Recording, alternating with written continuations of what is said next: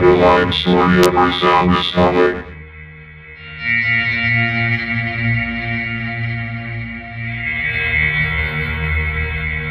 Subsonic.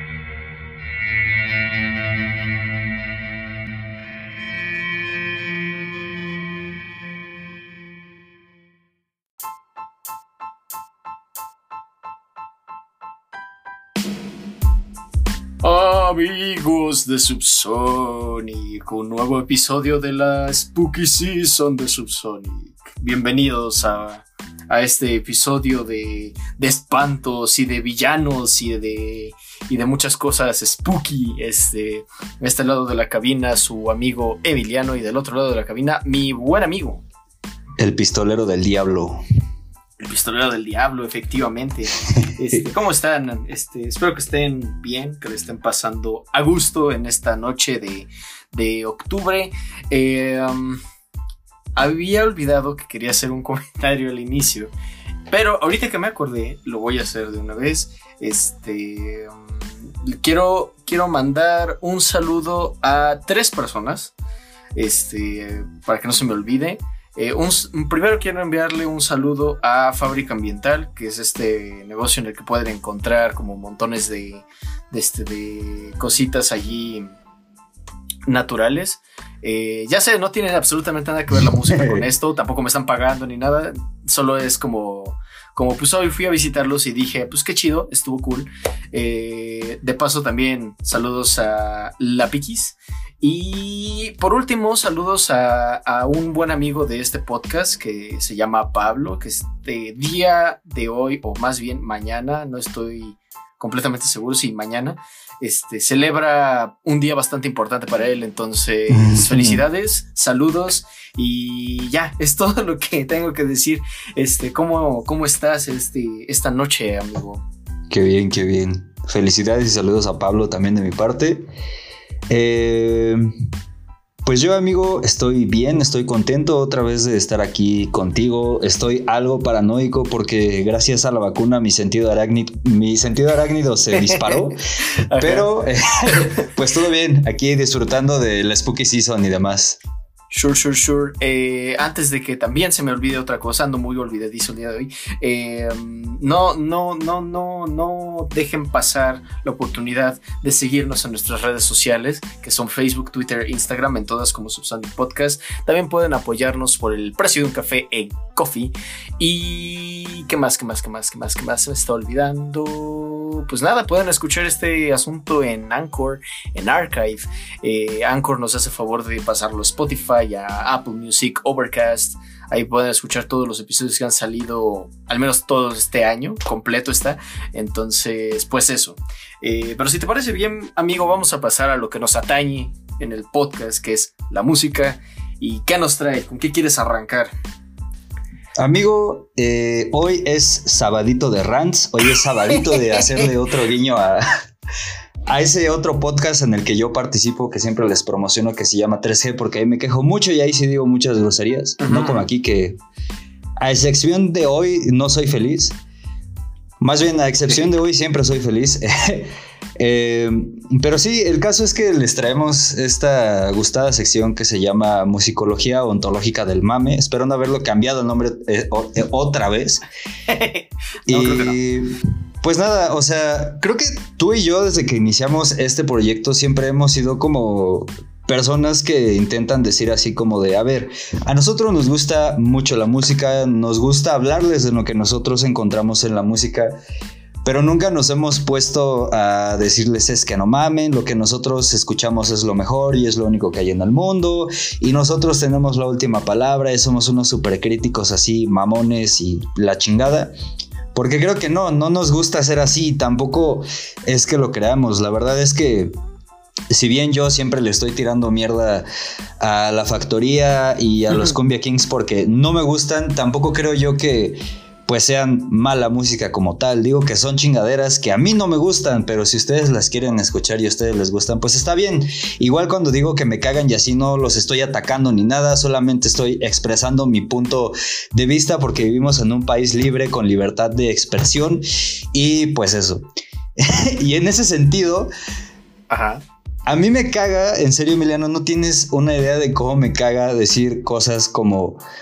Güey, pues es que a mí la música de Billie Eilish me parece interesante, güey. Me gusta, están chidos los ritmos, la morra se rifa, dice cosas que a mí me llaman la atención y que me habría gustado escuchar cuando yo tenía su edad, 18, 19 años, ¿sabes? Y me caga, güey, me caga decir ese tipo de cosas y que alguien que salió de la basura venga y me diga, no, es que tú eres un pendejo, porque ya cierto personaje sacó un video y la analizó musicalmente y dijo que eso no está bien, que el autotune está por la verga, que ese tipo de música es lo que está destruyendo las buenas costumbres y no sé qué, y tú eres un pendejo y chinga tu madre y ya no vuelvas a hablar y es como de, güey, tranquilo. O sea, me caga porque es como de, pues, güey, o sea, creo que al menos yo en este aspecto musical sí intento ser como muy respetuoso con los gustos de todos, ¿sabes? Y no me gusta así como que pendejar a la gente por lo que les gusta porque es como de, güey, pues no, o sea, creo que no va y creo que hay cosas que sí son más dignas de ser pendejeadas que no tienen necesariamente que ver con la música. Y me caga también porque es como de, güey, o sea, ¿por qué no pueden como que tener un criterio propio, ¿sabes? O sea, ¿por qué no pueden formarse ustedes mismos sus pendejas opiniones acerca de lo que sea? No necesariamente de la música. ¿Por qué tienen que esperar que un güey del que ni siquiera conocen qué hizo venga y les diga que tal cosa está mal solo porque él se los dice? Y me parece más preocupante porque nada más se necesita de un güey con una voz muy convincente para hacerlos pensar que lo que él está diciendo está bien, güey. Cuando se ve que ni siquiera le han rascado tantito, porque si le rascaran tantito a lo que hace ese güey, se darían cuenta de que musicalmente no es un genio así súper mamón e iluminado como los muchos que hay en el mundo, ¿sabes? Entonces, no sé, o sea, como que sí me molesta demasiado esta actitud. Eh, personajes como este personaje que estoy tomando como ejemplo, pues me dan el acá porque es como de, güey, o sea, Neta, no entiendo por qué este güey dice que algo es bueno o que algo es malo y que la gente todavía le crea, ¿sabes? Es como, siento que hay mucho alrededor de estas personas para ver y darse cuenta de que pues no tienen la última palabra y de que no son ninguna especie de autoridad, güey, porque todo este pedo de los gustos es subjetivo y así, pero pues también es como de, güey, no sé, no entiendo, no, no me late que pase eso, me caga que pase con la música porque siento yo que la música es muy extensa, muy variada y muy bonita como para estar haciendo estos eh, comentarios. Y pues nada, ahí queda mi rant. Ya veo, ya veo.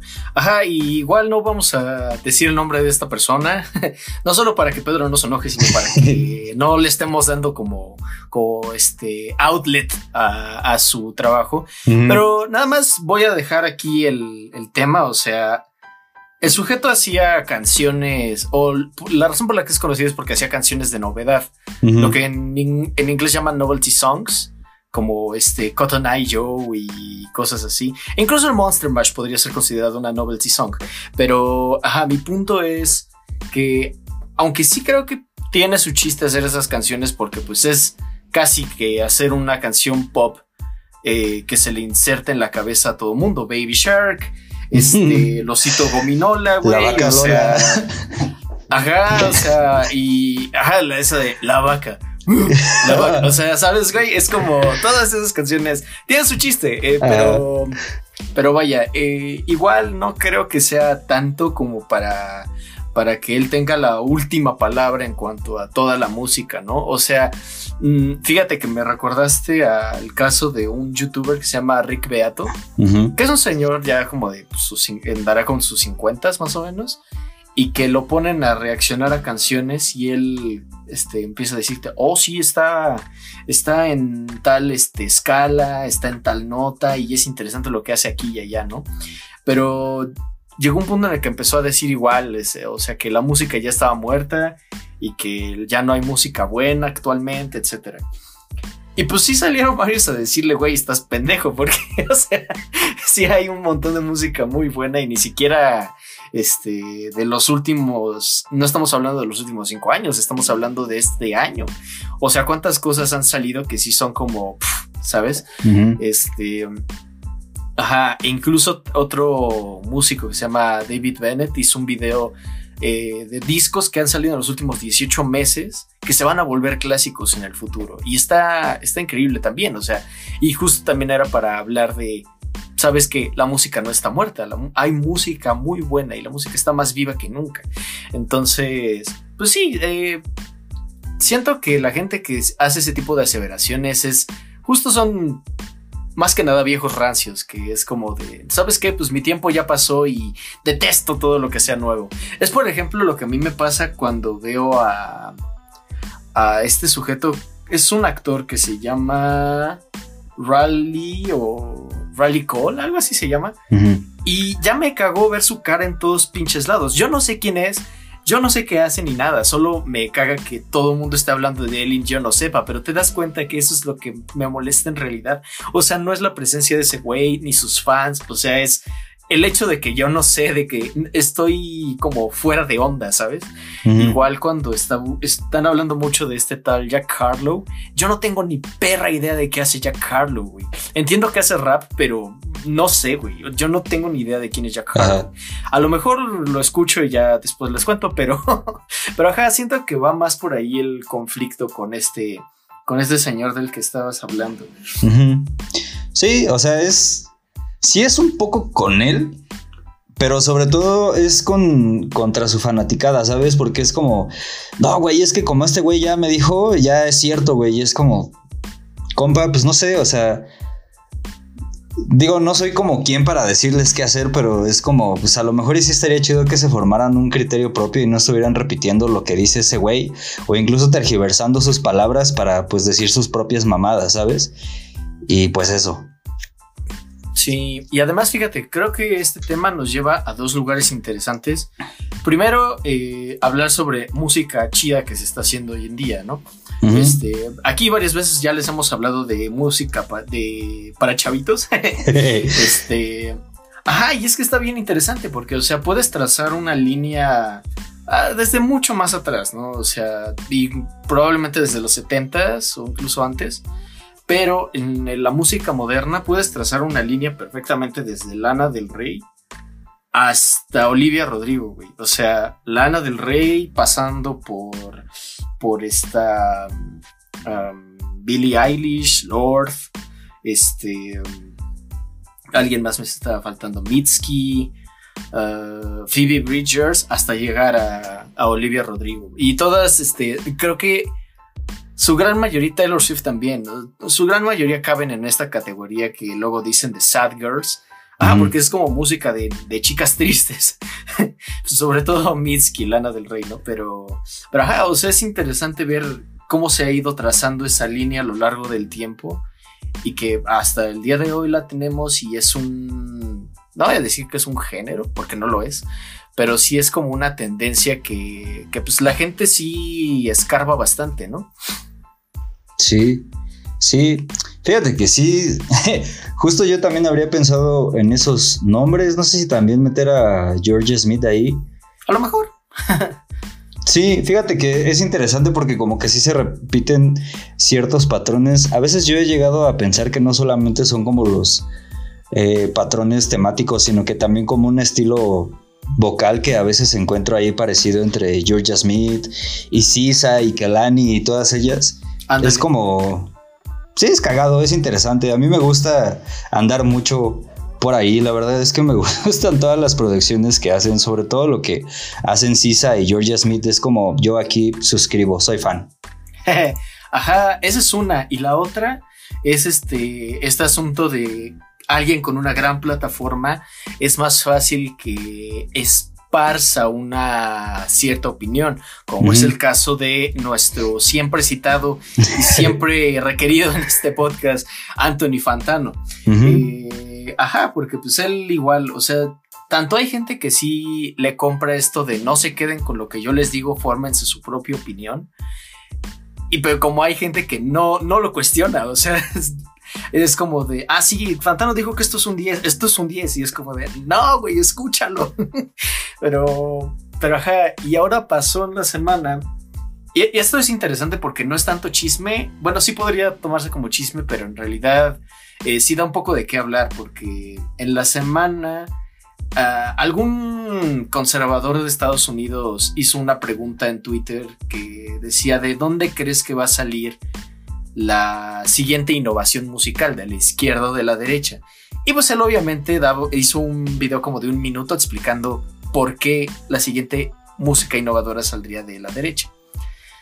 Eh, y Fantano pues lo refutó totalmente, dijo, no hay manera, o sea, conceptualmente los conservadores, su mismo nombre lo dice, quieren conservar el mayor tiempo posible el status quo del sistema. Y eso implica también a las artes. Entonces, si tú tienes un sistema que, que opera bajo ciertos criterios artísticos, eh, va a buscar que esos criterios se mantengan la mayor cantidad de tiempo posible.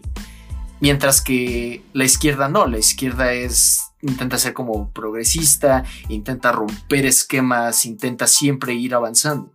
Y, y pues esa era la opinión de Fantano y luego salió igual alguien de la basura. Y al parecer que es alguien, una persona no grata en varios países del mundo. Este salió de la basura a decirle a Fantano que se equivocaba. Dice, ahí tienes de ejemplo, sacó varios ejemplos de literaturas a Jorge Luis Borges, Lovecraft, Tolkien, C.S. Lewis y también ejemplos de la música como Frank Sinatra que les que él donó millones de dólares a la campaña de Ronald Reagan, pero aún así era alguien en la industria musical, ¿no? Este, pues Fantano le dijo, no, pues es que estás mezclando cosas, o sea, no puedes traerme un ejemplo como Frank Sinatra cuando Frank Sinatra ni siquiera escribió las cosas por las que es más famoso. Ajá. Dice, y, ni y no me hagas empezar con Frank Sinatra porque, o sea, a él le valía madres el estado del jazz cuando él empezó a hacer la música que él hacía. Y entonces, pues, pues ahí ella, esta mujer empezó a darle más argumentos a, a Fantano de por qué estaba equivocado y Fantano así de, no, mira, la neta es que no sabes de música, mejor no hables de cosas que no, que no entiendes, ¿no? Y, pues ahí quedó, pero vaya, el, tema me pareció interesante. ¿Tú, ¿Tú te topaste con esta controversia? Sí, de hecho lo retuiteé y dije que Fantano tenía razón y que yo no porque soy tonto, que todo lo que digo aquí es un chiste, pero él sí tiene eh, razón. Que güey, o sea, es como intento de sarcasmo, pero te lo digo de broma, pero sí es verdad, güey. O sea, uno, pues sí estoy de acuerdo con Fantano. Y dos, porque, o sea, lo hice así porque todavía estaba como con el coraje de este rant que acabo de contarles. Ajá. Pero pues sí, o sea, ahorita en este momento histórico estoy de acuerdo con Fantano que la izquierda sí podría como que sacar algo más no sé si innovador o tal vez propositivo en cuanto a música, güey. Porque pues no es el sistema político económico eh, imperante en este punto de la historia, por decirlo de algún modo. Y pues ya sabemos por demás que los conservadores pues sí están como detrás de esta bandita de la nostalgia, las buenas costumbres, el rock sigue rifando, eh, todo este pedo y así. Pero algo que también pienso es como no sé, o sea, creo que más que el hecho de que la derecha sea de esta manera y la izquierda sea de otra, de otra manera, creo que más bien eh, la música y el arte en general pues pueden poner cosas innovadoras o propositivas cuando no están como atadas a un régimen y cuando no es... ¿Cómo decirlo? Pues sí, cuando no son obras comprometidas o obras que están eh, como destinadas a fundamentar ideológicamente un régimen. Porque estoy pensando ahorita en el caso de la Unión Soviética, que, pues, güey, o sea, no sé si recuerdas tú de una nota o tweet, no me acuerdo qué chingados era que salió hace como unos dos meses, que decía que había contrabandistas de, de, viniles, güey, porque pues en la Unión Soviética no se permitía escuchar rock, güey, ¿sabes? Por todo este pedo ideológico que se traían en contra de los malditos yanquis imperialistas. como si ellos no hubieran invadido. Ah, nada. Eh, Sí, se traían todo este rollo y entonces había contrabandistas que hacían los viniles en de estas placas que te sacan cuando vas al doctor con rayos X, güey. Y es como nada más tenían permitidos ciertas eh, obras que estaban ahí para hablar bien del régimen y todo este pedo. Y es como de, güey, pues sí era izquierda y estaba muy a favor del pueblo y lo que quisieran. Pero pues también había censura, güey. y en ese sentido creo que, pues otra cosa que no hubiera sido la izquierda pudo también haber hecho algo propositivo en ese contexto en el que pues la izquierda era la imperante. Entonces, sí estoy de acuerdo históricamente con Fantano, pero también creo que lo ideal es que ni el arte, ni la música, ni nada estuviera como que al servicio del régimen en turno y así. Sí, de hecho, hablando con mi amorcito, saludos, eh, salió la frase de pues, el arte que está a favor del sistema es propaganda. Sí, exacto. Y, pues sí, eso, eso, como que resume toda la idea, ¿no? De lo que, de lo que comentas. Entonces, pues sí, supongo que mientras no esté como tomando una, una postura de uno u otro lado, pues sí, totalmente saldría de la izquierda. Este, exacto. Y no me lo vas a creer, amigo, pero ya acabamos los temas de, de la primera parte. Santo Dios. Sí, amigos, este, pero, pero no se preocupen porque a continuación viene la sección de recomendaciones. ¿Me harías los honores, amigo? Sí, con gusto te voy a hacer los honores. Eh, yo sé que ya muchas veces les hemos dicho que el rock ya se murió y todo eso, pero pues en este mes en específico como que me puse a, a querer reencontrarme con el metal para ver de qué me he perdido de 2013 para acá. Y pues, güey, hay cosas interesantes. La verdad es que he escuchado como muy poco, pero el camino por el que le entré me gustó. Creo que en ediciones anteriores ya les había recomendado Bonded by Blood de Exodus, que es de 1985. Yo creo que ha de ser uno de los clásicos del thrash metal. Sí me gustó, se me hizo un poco tedioso escucharlo, pero también tiene que ver con que el thrash metal de esa época a mí como que me cuesta, ¿sabes? Me cuesta porque siento que le falta mm, como un poquito de definición al, sonido porque ya cuando escucho estas rolas en vivo es otro pedo, güey, ya me gustan más. Ajá. Luego eh, retomé un poquito el black metal y escuché dos discos. El primero fue The Satanist de Behemoth de 2014 Güey, discaso, eh. La neta creo que Behemoth con los años lo hace mejor, mejor, mejor, mejor y mejor. Y creo que sí podría ser como. Si tú alguna vez agarras el diccionario del metal y buscas Black and Dead Metal, en la definición va a salir una foto de estos güeyes porque neta creo que, que sí le han metido muy duro a lo largo de su carrera para que se defina bien este género. Ya. Luego también escuché eh, otro disco de black metal gracias a Fantano, que fue este que se llama Roads to the North de Panopticon. Este es de, 2014. A Panopticon ya lo había escuchado hace mucho y me gustó la primera vez que lo escuché. Y luego me topé con este disco y, güey, la neta está rifado. Creo que si bien sí es black metal, también tiene unos tintes ahí de folk que están muy chidos y es folk americano de este que le meten creo que mandolina, banjo y todo esto. Me latió, güey. Me recordó mucho a, al country y gracias a eso me solté a escuchar country otra vez. Entonces, de country también les traigo como cuatro, no, dos recomendaciones. El primero es Gunfighter Ballads en Trail Songs de Marty Robbins. Este se rumora que puede ser uno de los primeros discos conceptuales de la historia. Y pues yo digo que sí, güey, habla como de las vivencias y aventuras de un pistolero por allá en el Wild West. Y está chido, güey, la neta. Luego también está Good Company de una banda canadiense que se llama The Dead South. Eh, está chido, güey. Hablan mucho de morirse, del infierno, de todas esas cosas spooky que ahorita nos están gustando a propósito de octubre. Y ya por último, como que me seguí entre estos ritmos que se dan en el norte de México y el sur de Estados Unidos y escuché dos discos de corridos tumbados por primera vez en la vida y en exclusiva. escuché dos discos de Natanael Cano, el primero se llama A mis 20, que es de este año, y el otro, que es de 2019, se llama Mi Nuevo Yo. Me gustó mucho el ritmo, está acá sombrío, pesadón.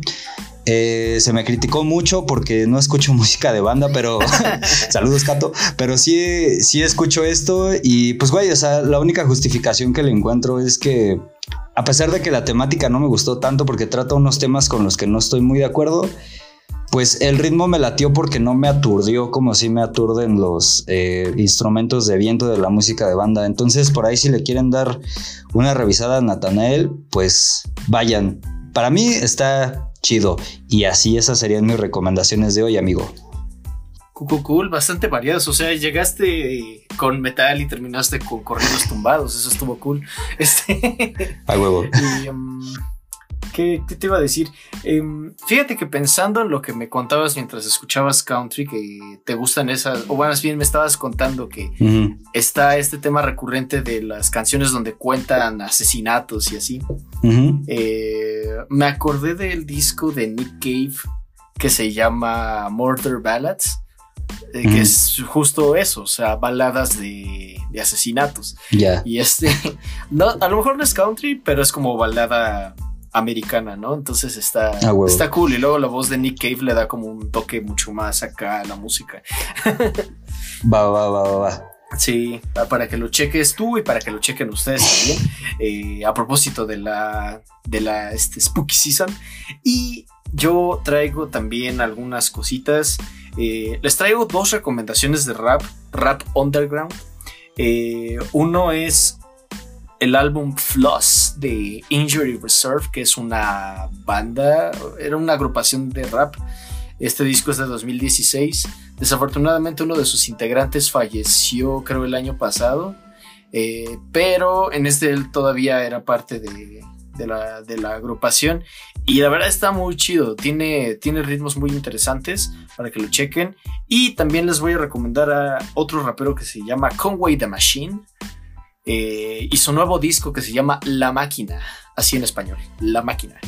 Y pues está muy, muy cool, ¿eh? También tiene como una vibra muy... Um, muy old school y este pues se, se, junta ahí con bandita interesante entonces vayan a topar y, y, y, y, como siempre les voy a recomendar un buen cover les voy a recomendar eh, Ay, no sé. Vayan a escuchar cualquier cover de Sinatra a propósito de que, de que no, has, no hizo la música por la que es más conocido.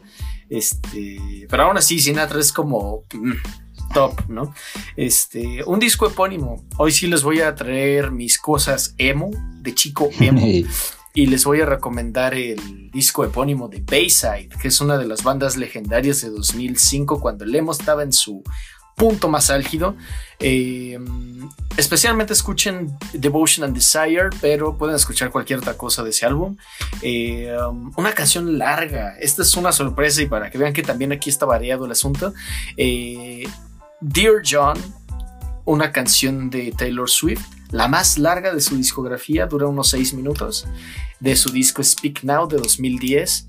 Y se me recomendó esta canción con la advertencia de es um, es interesante escuchar una canción larga de Taylor Swift como esta porque te das cuenta de cómo va alargando los puentes y la y, como que juega con la emoción no o sea cuando al tener como un espacio más largo con el cual trabajar como que usa la instrumentación para, para aumentar la intensidad de lo que está cantando y pues está interesante, así que vayan. Y discos en vivo se los voy a cambiar por una playlist. Este me acabo de dar cuenta de que va a ser un poco difícil que lo chequen, pero eh, en esta semana en Tidal subieron una nueva playlist que se llama Justice vs Daft Punk. Y dice que la creó Daft Punk, o sea que Daft Punk creó la lista. Y yo me quedé como, ¿qué? Pero este Está interesante porque son puras versiones en vivo de canciones de ambos dúos. Entonces, me gustó lo que hicieron. Hay canciones que se hilan bastante bien y es como, ¿what? Este, y pues los dos son leyendas del French House. Entonces, entonces si no tienen Tidal, que es lo más probable, este, pues no sé, podrían checarla aún así. O sea, sí se puede encontrar y ya, pues ver la lista y ya se dan una idea de más o menos cómo está o quieren armarla o I don't know. Pero por ahí va. Este, y estas serían mis recomendaciones de la noche, amigo. A huevo, interesantes. Me llama la atención escuchar la playlist de, bueno, supuestamente de Daft Punk. Porque, no sé, me recuerda un poco a estos late night tales. y me gustaría, sí, quiero explorar cuáles son como, no sé si decir patrones o mañas de selección de Daft Punk. A ver qué pedo. Ya, ya, ya. Ahí andaré checándola y así. Va, va, va, va, va. Y pues bueno, con esto damos por terminada la primera parte y vámonos con el temazo de hoy, que hay mucho de qué hablar. Este, vamos a reseñar por primera vez en la historia de Subsonic a MF Doom, este, el villano, y con su disco Mmm, Food. Eh, ¿Con cuál quieres que empecemos esto, amigo? Podría ser con Beef Rap. va, va, va para eh, iniciar acorde, ¿no? Con el disco. Va. Va, pues entonces esto es Beef Rap y ahorita regresamos. Simón.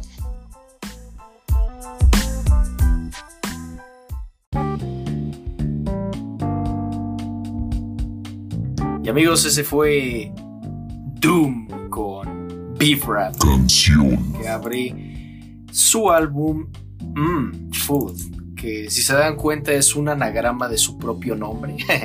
Está cagado eso. Este. Y pues, pues sí, MF Doom, amigo mío. ¿Cómo, ¿Cómo te enteraste de la existencia de El Villano? De El Villano. Fíjate que de este güey me hablaste. Yo creo que hace como unos dos, tres años. Ajá. Y me comentabas cosas como de, güey, es que MF Doom rifa, y MF Doom esto, y MF Doom aquello. Y yo así como de, ah, va, lo voy a topar. Pero nunca lo, lo topé así como que por decidia hasta este año que escuché Matt Villani. Y fue así como de, oh, oh, oh, oh, oh, Y pues sí, me latió. Este extrañamente no lo conocí en la preparatoria, sí ya es un poco más este actual mi encuentro con él, pero pues sí, la neta está chido. Me late me late mucho el flow que tiene, güey. No sé, ahorita voy a comentar unas cosas allá al respecto, pero sí tengo que recalcar eso que me late mucho su flow. Va, sí, ok, ok, ok. Este, pues yo conocí a Doom gracias a Gorilas. O sea, mm, recuerdo que pues cuando andaba muy clavado con gorilas, pues eventualmente me compré el, el Demon Days y me mamaba la de November Has Come. Pero, pero ya cuando vi el concierto, porque hay un disco que se llama Demon Days en vivo, y entonces no todos los que participan en Demon Days salieron allí. Por ejemplo, creo que les he contado que Ibrahim Ferrer lo ponen en pantalla, porque ya había fallecido. Sí. Pero Doom tampoco participó, o sea, mandó como un video de él rapeando su parte de, de Remember Has Come. Y cuando lo vi sí me quedé como de, ¿what? ¡Qué loco! ¿Por qué ese vato trae máscara? y entonces, ah, como que me quedé con eso y dije, ah, Doom por Doctor Doom. Ah, cool. Y ya como que no, no volví a, a tocarlo hasta que me enteré que hablaban mucho de los mejores discos del rap y siempre era hablar de Matt Villani. Y, y dije, pues algún día lo escucharé. Y un día lo escuché y creo que no estaba preparado en ese momento porque sí me costó un chingo de entenderlo y digerirlo y todo. Y pues dije, pues está bueno, pero, pero no sé, no sé qué pensar. Y ya después me topé con un video en el que hablaban sobre sus habilidades de líricas, ¿no? De cómo rima y todo. Y de hecho creo que en algún episodio de antaño de Sonic les hice una pequeña semblanza sobre Doom y este, ajá, y les contaba todo eso y y ya pues fue como a raíz de eso que me empecé a clavar más y más y pues en todo el año todo lo que va de este año lo he estado escuchando como loco porque porque pues sí me dolió bastante su muerte. Este, anunciaron que el 31 de diciembre anunciaron que había muerto. Sin embargo, él murió el 31 de octubre, en pleno día spooky, ¿no? Este. y es como de, wow, qué, qué, qué pinche día tan más eh, mítico, ¿no? Para, para irse, o sea, el villano por excelencia es como, se va el 31 de octubre, qué pedo, pero este, ajá, sí, este, ajá, esa es mi historia con Doom. Eh, su nombre real era Daniel Dumiley Thompson.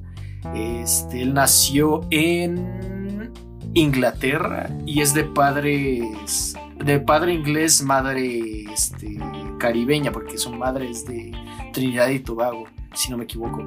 Y pues creció toda su vida en, en Nueva York, ¿no? Y este, y primero tenía esta banda, bueno, este dúo de rap que se llamaba KMD con su hermano.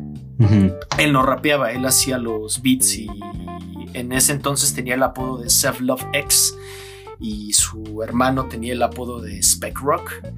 Y en el 93 eh, acaba de, creo que sí, ya había salido su primer disco, creo. Y a su hermano murió en un accidente de auto. Eh, y pues ya se tuvo que disolver la banda. Eh, pero eso dio paso unos cinco años después a que, a que Doom sacara su, su disco como MF Doom. Y en ese disco, de hecho, cuenta la historia de cómo se volvió villano.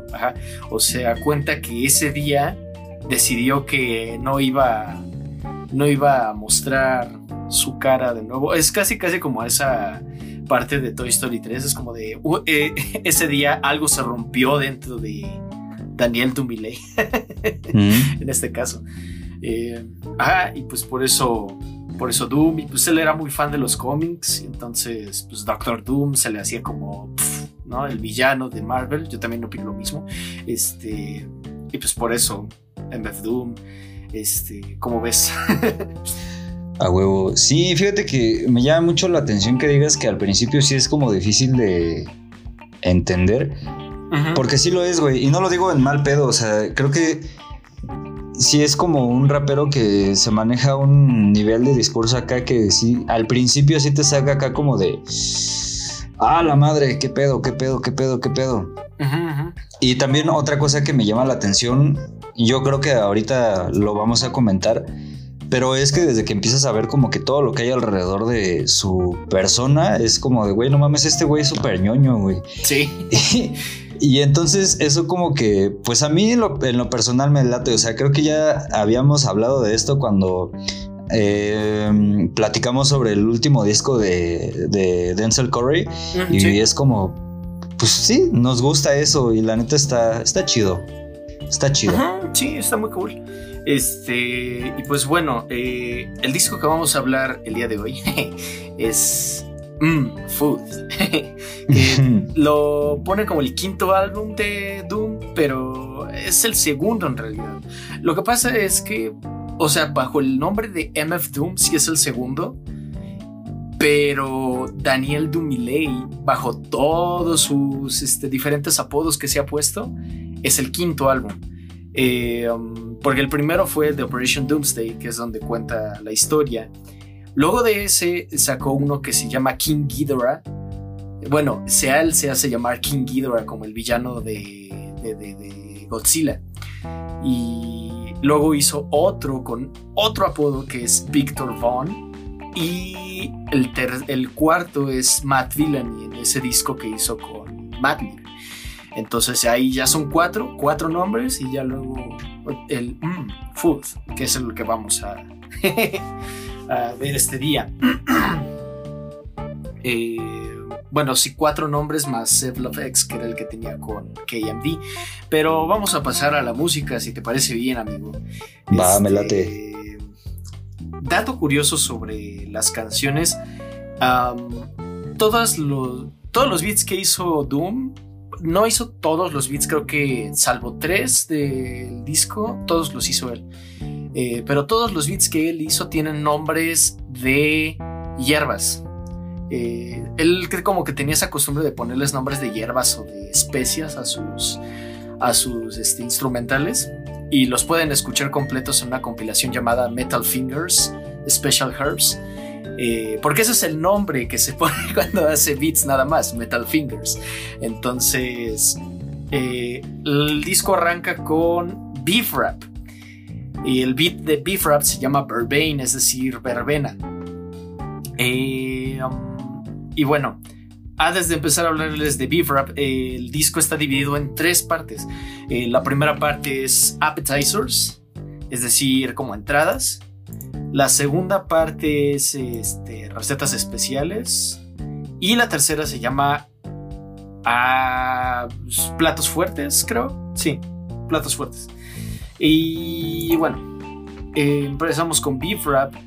Y pues, para seguir hablando de los beats, eh, sobre todo Doom y Madlib tienen esta costumbre de meter montones de pedacitos de películas y de series. Y, y pues es lo que escuchamos al inicio de esta, esta canción, ¿no? Se escuchan hay unos vatos que están hablando de, de que quieren ir a comer porque ya tienen hambre. este. Ajá, este. A esta técnica de hacer música se le llama Plunderphonics. Porque es básicamente como si agarraras. que fueras un tiradero de películas o de. o así, y, agarraras todo y lo, los hicieras pedacitos, ¿no? Y ya haces, una canción con todos esos pedacitos. Eh, pero bueno, el primer sample, que es de hecho los vatos que están discutiendo si van a comer o no, viene de una película llamada Wildstyle. Luego de ese mete uno de una película de terror. Luego mete uno de Godzilla contra King Ghidorah. Luego mete una de otra película de ciencia ficción se llama Logan's Run. Y pues no sé, o sea, mete un montón de cosas allí. Eh, pero el álbum completo tiene fragmentos de episodios de los Cuatro Fantásticos y de un episodio en particular de la serie de Spider-Man de los años 60, que se llama El Cañón de la, de la Ruina o El Cañón de Doom, Canon of Doom, dice. Eh, pero, pero ajá, este, algunos de los capítulos que incluye de los Cuatro Fantásticos explican el, el origen del Doctor Doom, que juega como con la narrativa dentro del álbum, pero no me adelanto. Eh, y, incluso dentro de Beef Rap menciona en uno de los recortes la operación Doomsday, como haciendo referencia a ese primer álbum como MF Doom. Y, y, y, y, pues, pues, pues, pues, hasta aquí tienes algo que comentar, amigo. no, amigo, síguete, síguete. Va. Eh, pues sí, eh, Beef Rap juega, ese beef juega con, la, con el significado, ¿no? En inglés de carne y pelea, ¿no? Entonces arranca diciendo beef rap could lead to getting teeth cap, es decir, la carne en mal estado y las, oye, las pedras de rap pueden causarte dolor en los dientes, ¿no? Y pues ese es más o menos el tema de la canción, o sea, está intentando demostrar que las peleas entre raperos son estúpidas, este, sobre todo para alguien como él que pues eh, era una persona que no, casi no decía groserías en sus canciones y predicaba la no violencia. Y eso es como muy interesante. Em, y más adelante en la canción, en la tercera estrofa, le tira a los raperos que se pelean y que además les encanta salir con el torso desnudo para vender su cuerpo. Piensa en 2004, ¿quién estaba de moda? pues 50 Cent, hermanazo. Exacto. Exacto. Entonces, probablemente esté hablando de, de 50 Cent y de Little Wayne y más así. Entonces dice: To all the rappers, shut up with your shutting up and keep a shirt on, at least a button up.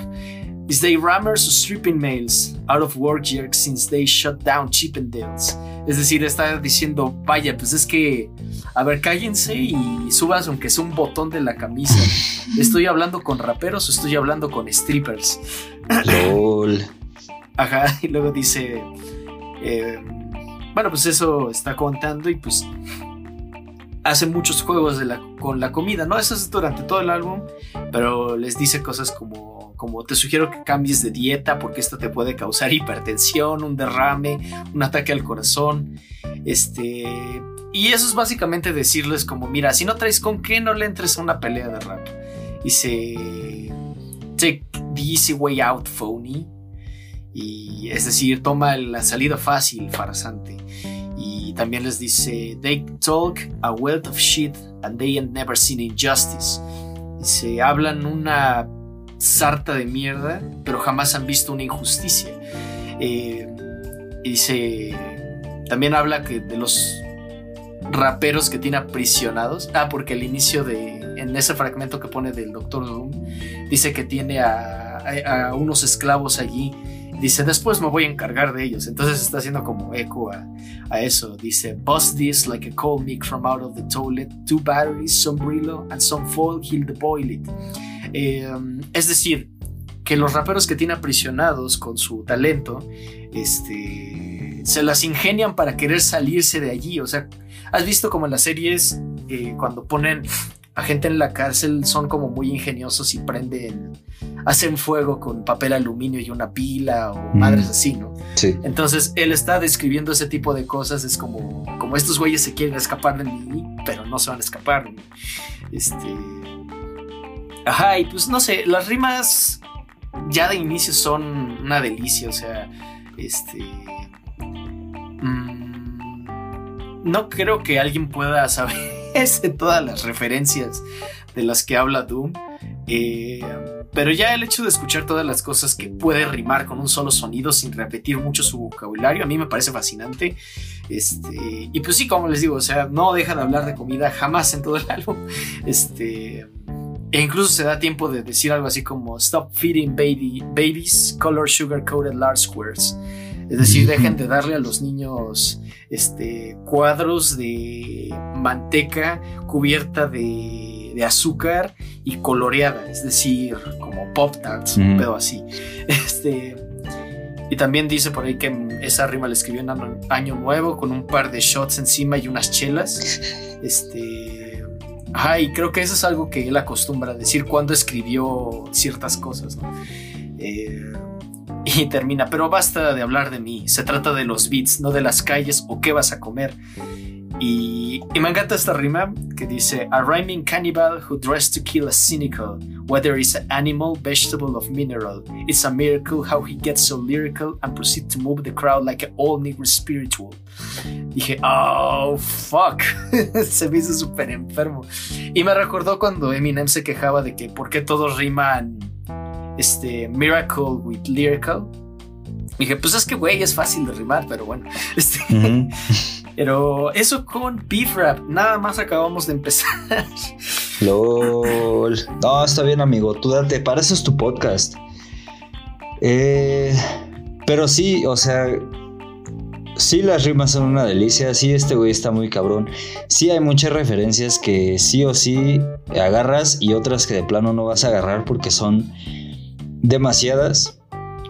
Y pues, güey, o sea, a mí sí me, me mamó este pedo de que se llamara Beef Rap, porque en cuanto leí el título fue así como de, güey, no mames, este güey le va a tirar mierda a la gente que se anda peleando. Exacto. De que 50 Cent contra Ja Rule, de que 50 Cent contra G-Unit, de que 50 Cent contra sí mismo, güey.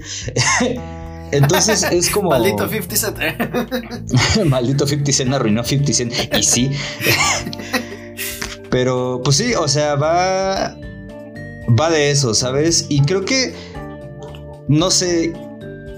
Se me hace raro que pues este disco salió en 2004, ¿no? Y que todavía en 2021 estemos hablando de beefs en el rap, de que todavía en 2021 se dé esto, o sea, leí el título y en lo primero que pude pensar fue en Drake contra Kanye West o René contra José. Entonces, no sé, y me llama mucho la atención que relacione como que todo esto con problemas de salud, güey.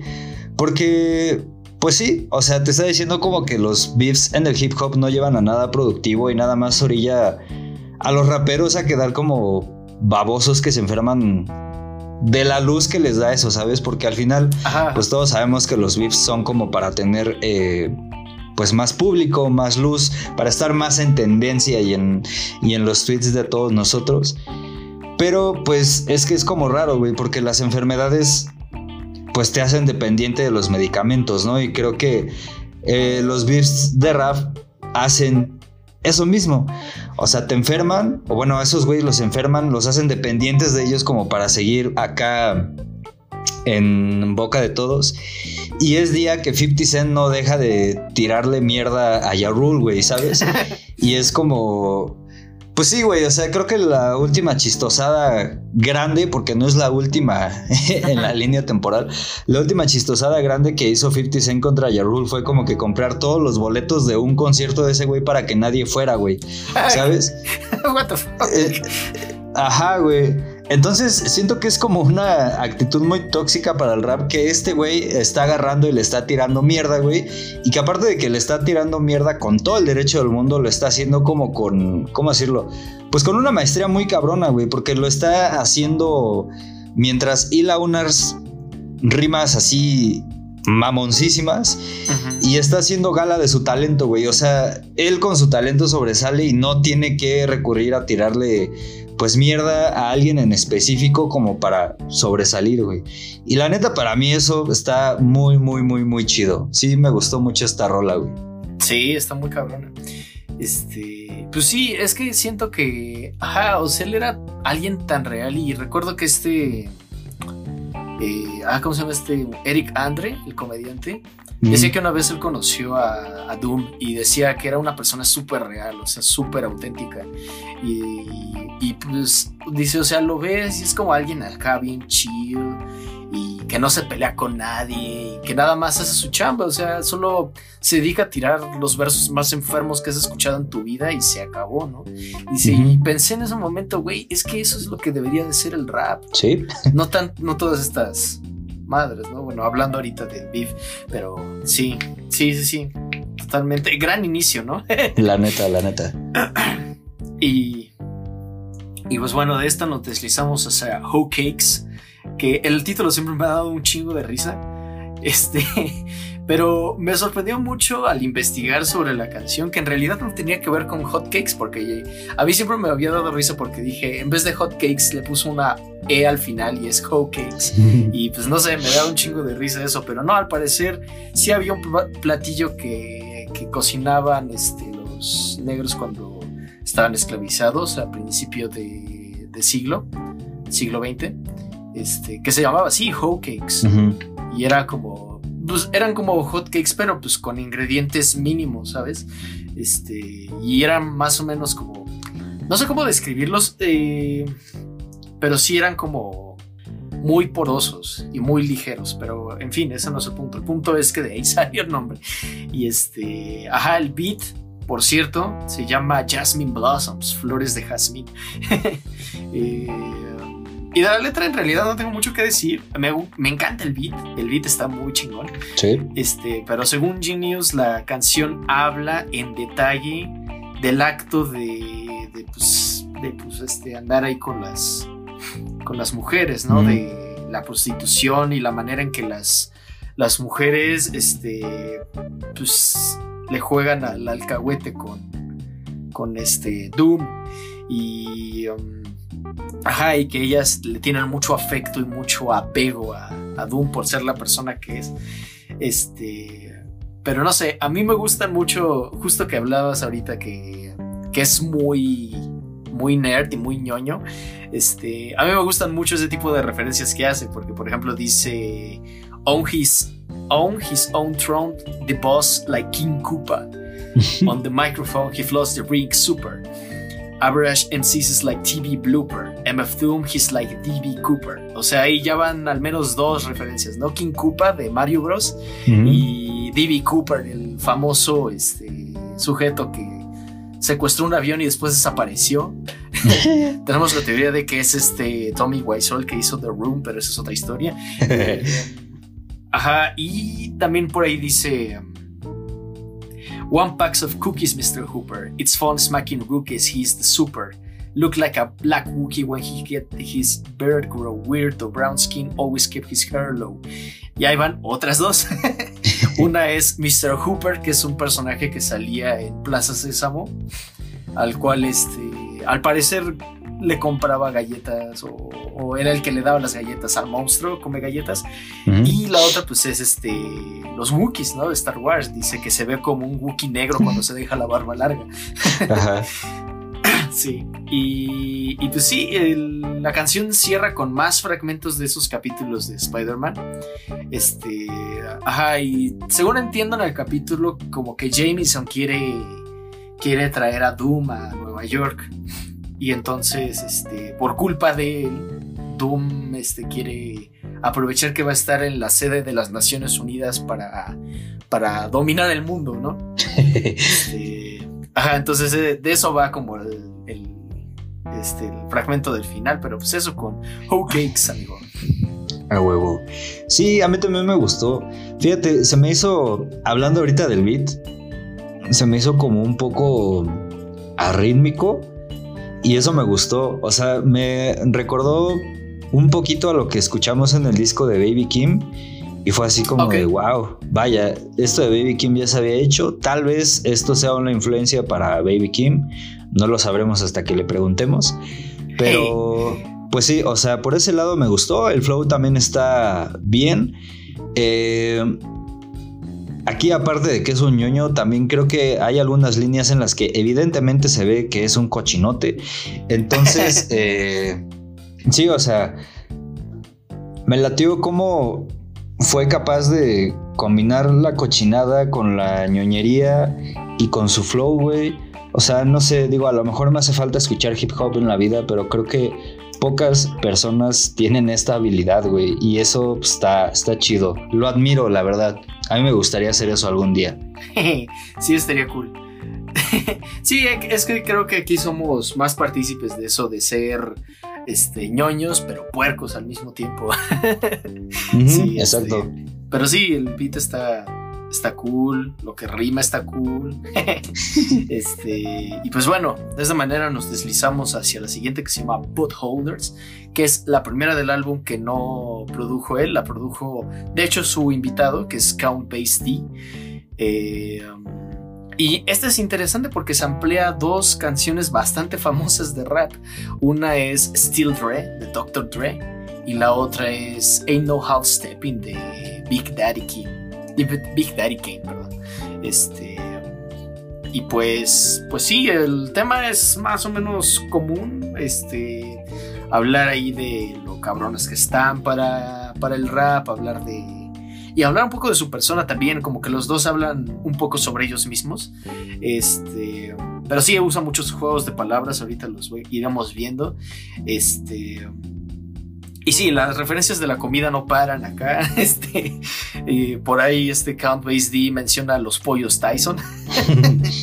y ajá, en cuanto a los versos de Doom, pues usa metáforas muy chidas como la de MCs y scraps in a barrel past the old bay. Eh, que esto es, mm, no sé si estás familiarizado con eso de los cangrejos en un barril. Mm, no, no tanto.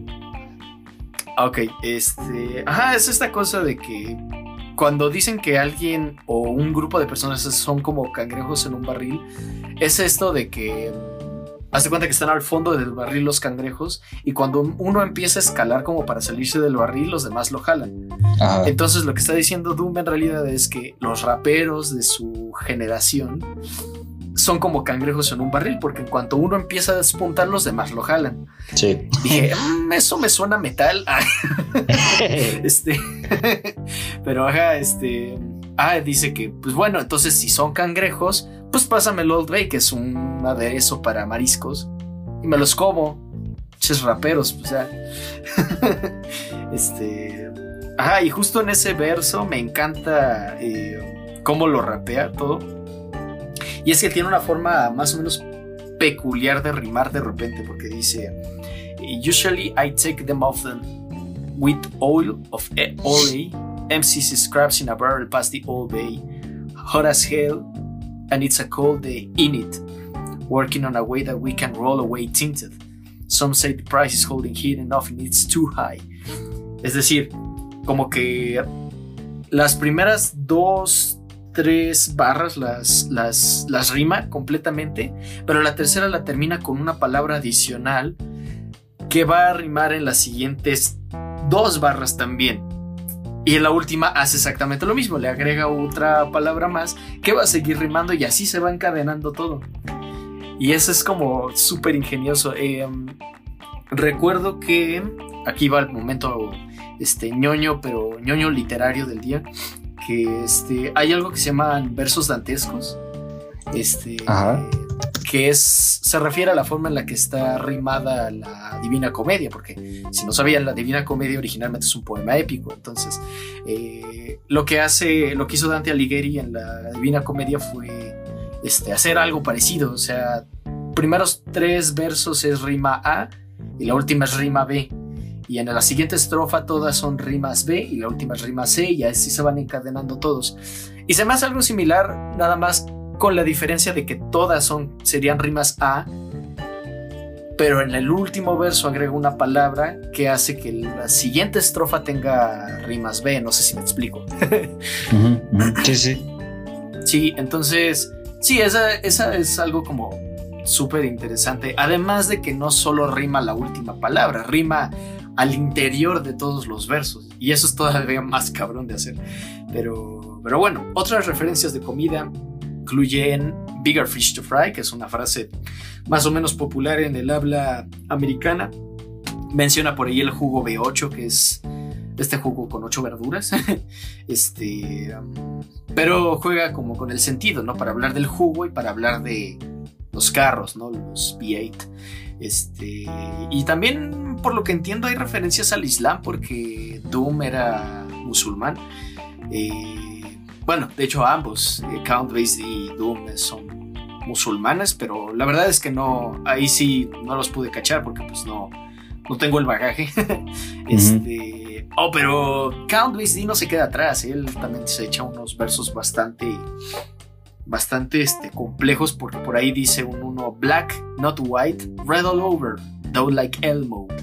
Eh, dice que no nació ni negro ni blanco, sino rojo como Elmo, pero tiene como otro significado allí porque dice que no es ni negro ni blanco, sino red, que suena como el pasado de read, ¿no? De leer. Es decir, que no, no está ni de un lado ni del otro, pero en todos lados lo leen. Y eso se me hizo como, ¿what? ¿Cómo, ¿Cómo se te ocurrió hacer algo así? Pero, ok. está cool, pues, pero, pero sí. Así está Potholders. A huevo, a huevo. Sí, concuerdo con todo lo que dices. Eh, me llama mucho la atención que menciones esto, esto de los cangrejos. Ajá. Porque, güey, es que sí es algo muy característico de esa época, ¿sabes? O sea, ahorita que dijiste que son pues raperos jalándose a sí mismo cuando uno intenta salir. Otra vez pensé en 50 Cent y me acordé de dos casos, güey. Ajá. Que fue el primero de 50 Cent cuando hizo como que ciertas mamadas ahí para que The Game terminara mal, güey. No recuerdo qué oh. fue exactamente lo que hizo, pero sí se pasó de lanza. Y con el que más se pasó de lanza fue con John Buck porque haz de cuenta que acá, long story short, John Buck estaba en G-Unit, se peleó con estos güeyes eh, y se peleó con estos güeyes porque tenía pedos de adicción y no sé qué. Lo corrieron, luego lo encerraron en la cárcel por no sé qué razón. Y una vez tomó a bien hablarle a 50 y 50 grabó la llamada y luego la publicó y en esa llamada este güey estaba llorando. Se hizo el asme reír de toda la comunidad del hip hop, güey, por culpa de 50 Cent, güey. Ah, no Entonces es como de, güey, pues sí, o sea, son ejemplos. No solamente 50 Cent lo hacía. Creo que la gran mayoría de los raperos lo hacían en ese, en ese tiempo. Pero pues sí, todos eran como raperos tirándose mierda, haciendo este tipo de culeradas, güey. Nada más como para hacer quedar mal a los otros en, frente del público, güey.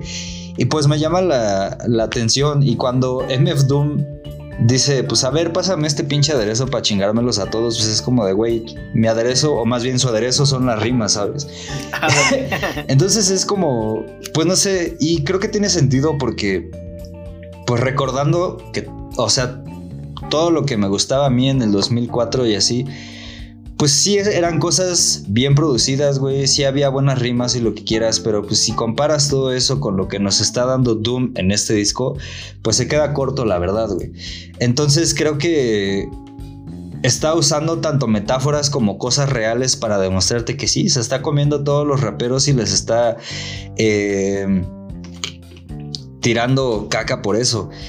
Yo tampoco tomo, tomo, perdón, tampoco topo las referencias hacia el Islam, pero ahorita que lo mencionas y que estoy haciendo un poco, memoria, un poco de memoria de lo que leí con eh, Malcolm X, pues es como de, güey, tiene sentido. O sea, a lo largo de todo el disco no menciona nada acerca de comer puerco, ¿sabes? Sabemos que los musulmanes ah, no comen puerco y en todo el disco no lo menciona y es como de, ah, mira, ahora como que hace sentido y hace sentido también con Beef Rap porque el beef es carne de res, güey. Entonces, si bien menciona carne, güey, pues no es carne de puerco y es como de, ah, vaya, o sea, creo que también está, si bien no lo cachamos o no lo deja ver explícitamente, pues sí está muy influenciado por sus creencias religiosas, güey. Y es como cagado, ¿sabes? O sea, ya sabemos que a partir del 2001 como que el Islam no es bien visto por nadie aquí en Occidente, pero creo que la comunidad negra no tiene reparos en decir, güey, pues sí, soy musulmán, ¿cuál es el pedo? Y es como, ah, vaya que, pues a mí se me hace interesante, güey, que lo dejen ver de esta manera y así. ¿Crees que eso se deba a que, como que en Estados Unidos topan que si un negro es musulmán es por por quizá mm, influencia de Malcolm X o algo así. Eh, puede ser, güey, puede ser, pero te digo, es que son muy abiertos. O sea, Sisa lo ha dicho en ocasiones, Ice Cube no se diga, güey. O sea, tiene una canción donde literalmente dice: Mi mamá no cocina con puerco. Entonces, sí, puede que, que sea eso por la influencia de Malcolm X y también de Elijah Muhammad, que era como el profeta de, de los Black Muslims. Yo creo que es más que nada por eso. Y también que tiene que ver con que el, Islam afroamericano sí tiene como que ciertos puntos de desencuentro con el Islam de Medio Oriente. Ya, ya, ya. Sí, ahorita estaba recordando que igual. ¿Quién? Eh, Kanye en alguna canción dice. Praise to the Most High Allah. Ajá, entonces dije, Kanye es musulmán. No creo. según yo es cristiano, ¿no? Mm. Sí, sí, pues dice que es Jesús, güey. Pero bueno, no sé, porque los musulmanes también aceptan a Jesús como un profeta, entonces es como... sí. habría que preguntarle a Kanye. pues bueno, pues esos son peras y son manzanas. Ah, más comida aquí. ¿eh? Este, pasemos a la siguiente canción que se llama One Beer, que es la segunda del álbum que no produjo Doom. Esta la produjo nada más y nada menos que Madlib, The Beat Conductor. Eh, y, es interesante porque esta canción originalmente iba a pertenecer a Matt Villainy y al final pues terminó en este álbum porque no pudo entrar en la otra. Eh, pero, pero está, está cool, está cool. Em, encaja bien, ¿no? Con la estética y todo. Además del título, ¿no? One Beer es como, claro, más comida, en este caso bebida. este... Sí, según entendí la canción, el título se refiere a una rola de Buster Rhymes que se llama One Year Left. Y pues eh, Doom lo hizo, ver como algo más ridículo y dijo... Y empieza la canción diciendo, There's only one beer left. Solo queda una cerveza. Este, y entonces de eso parte la rola, o sea, de la catástrofe de solo tener una cerveza, es como de qué pasa, ¿por qué solo hay una? Este, y pues sí, se la pasa en la canción hablando de lo cabrón que está en comparación a los demás. Dice algo como, I crush the mic, hold it like heat. O sea, aplasto el micrófono y lo agarro como una pistola. Este, y en esa misma, en ese mismo sentido, pues sigue hablando de los raperos que son más show y nada de habilidad, ¿no? Este, cuenta también cómo va a los bares y de paso se tira a, una morra, describe, se describe a sí mismo, es decir, describe como al villano, ¿no? Que vaya dentro de la narrativa de Matt Villainy, pues estaría describiendo a ese villano, ¿no? Este dice crooked-eyed, mold, nerd, geek with a cold heart, probably still speaking in rhymes as an old fart. Este, con los ojos este, como, como torcidos, este, todo enmohecido, nerd, geek, con el corazón frío y probablemente siga hablando en rima porque es un, un este, pelmazo, ¿no? Casi, casi.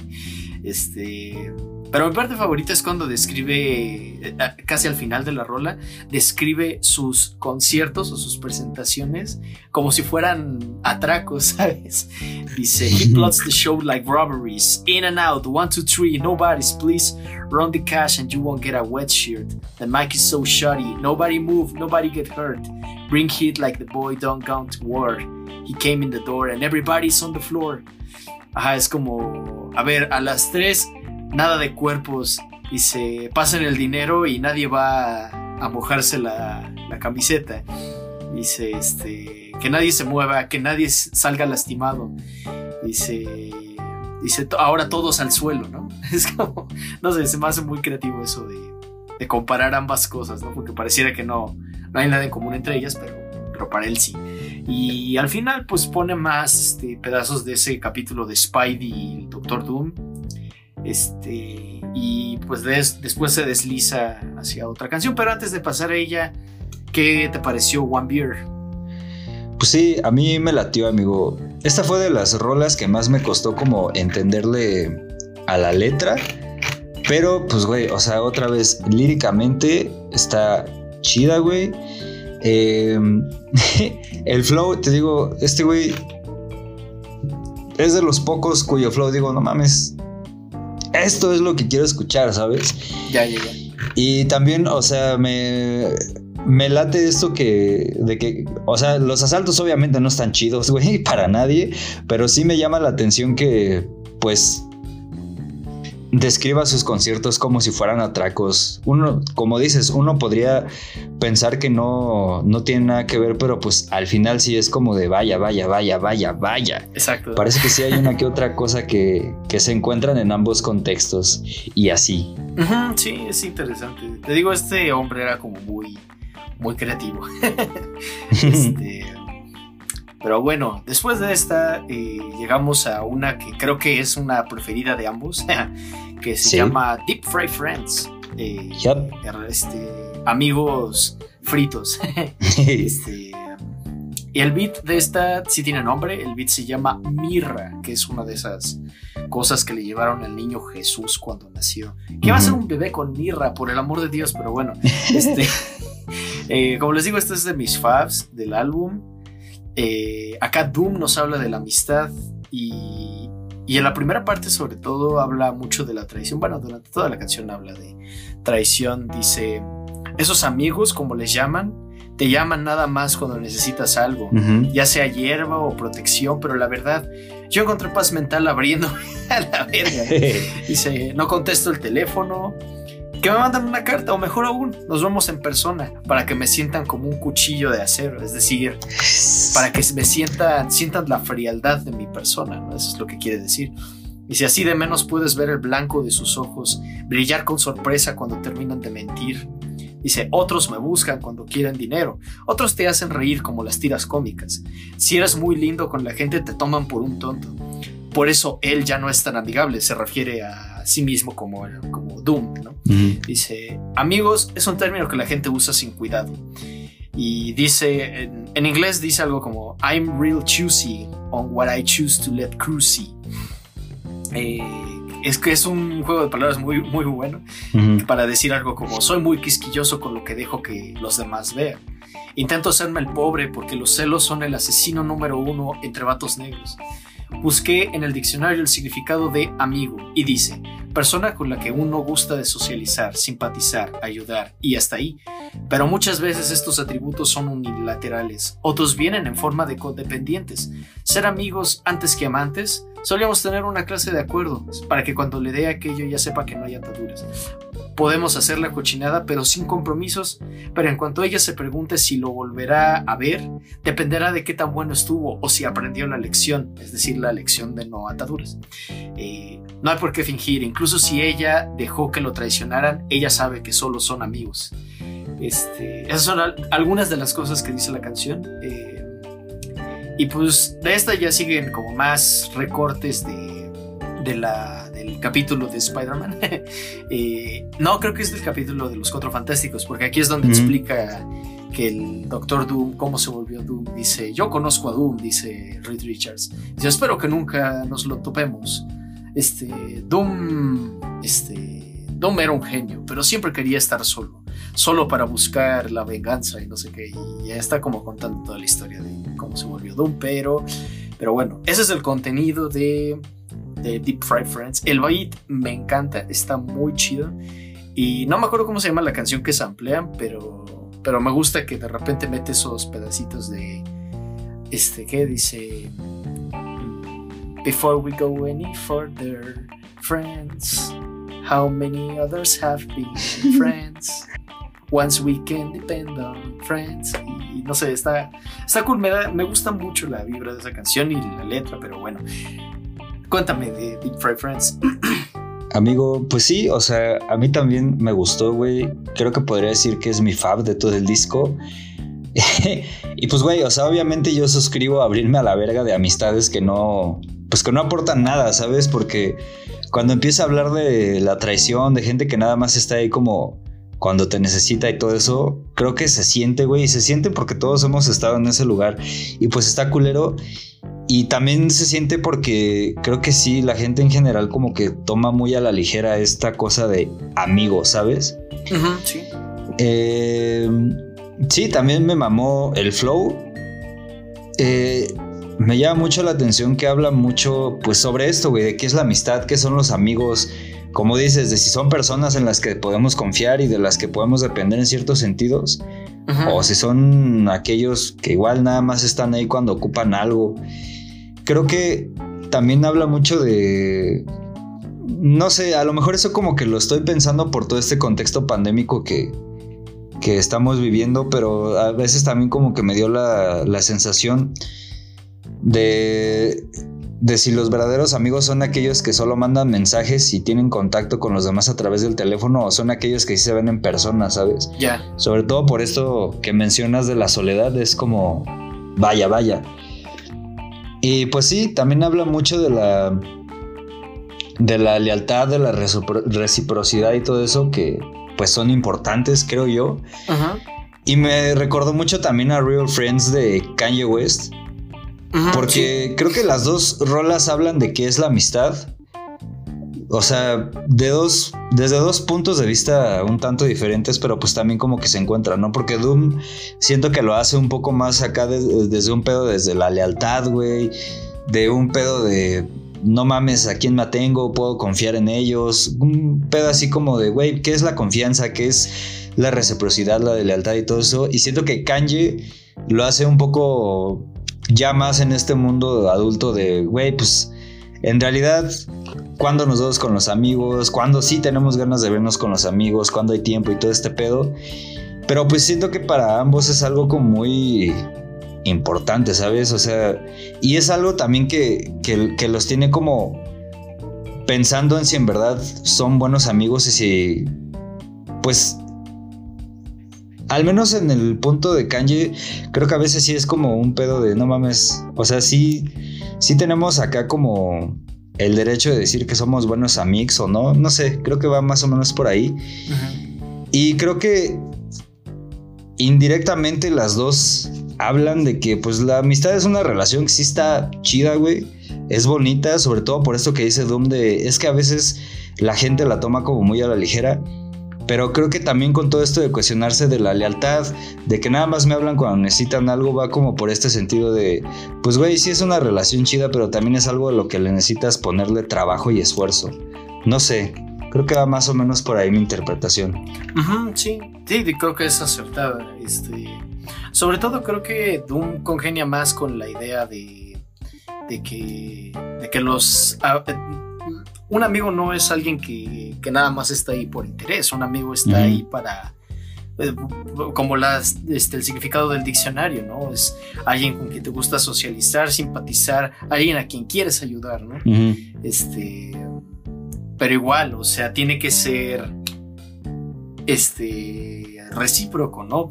Inmediatamente después de eso dice, pero muchas veces estos atributos son unilaterales, ¿no? Sí. O sea, Doom sí como que profesa por esa, ese significado de la amistad, o sea, dice, o sea, esa definición está chida, pero estaría más chido que fuera recíproco, ¿sabes? Entonces, sí, y fíjate ahora que mencionas Real Friends de Kanye, siento que al menos otra cosa en común que tiene ese disco con Doom es que tiene un beat de Madlib, que es el de No More No More Parties in LA, y ese beat lo hizo Madlib, y entonces huevo. eso me hizo pensar, ¿acaso Kanye habrá escuchado mucho a Doom cuando, este, cuando estuvo haciendo The Life of Pablo? Espero que sí. Eh, estaría, Puede sería ser. un dato interesante Y- ¿no? al respecto. Fíjate, eh, ahorita que lo mencionas es como cagado, güey, y hablando de el contexto del rap en 2004 y de Kanye, porque, pues, güey, o sea, todos sabemos que de lo que se está quejando Doom hasta este punto del disco, pues es de raperos que nada más están peleando entre sí, que no hablan de otra cosa que tirarse mierda y buscarse el mal los unos a los otros, güey. Y precisamente cuando el rap dio este giro lingüístico, ¡ah! fue cuando, cuando pasó como esta especie de beef no beef entre Kanye y 50 Cent. O sea que 50 Cent sacó Curtis y seguía hablando de estas mismas mamadas y Kanye ya fue un poco, como- un poco como de... A ver, a ver, a ver, a ver, a ver. Pues, güey, o sea, vamos a detenernos un poco, vamos a hablar de mí. Vamos a hablar de mí ahorita que no siento que soy Dios, güey. Entonces, eh, siento que tal vez en ese sentido de que Kanye pues ya habla un poco más como de sus emociones, de cómo ve el mundo, de cómo se siente. Pues sí pudo haber como escuchado un poco a Doom y haber dicho así como de, güey, pues es que la neta estarse tirando mierda los unos a los otros no está tan chido. Y por eso voy a hacer mi música así. Pero es un debraye mío, güey. Igual habría que preguntarle a Kanye. pues sí, probablemente.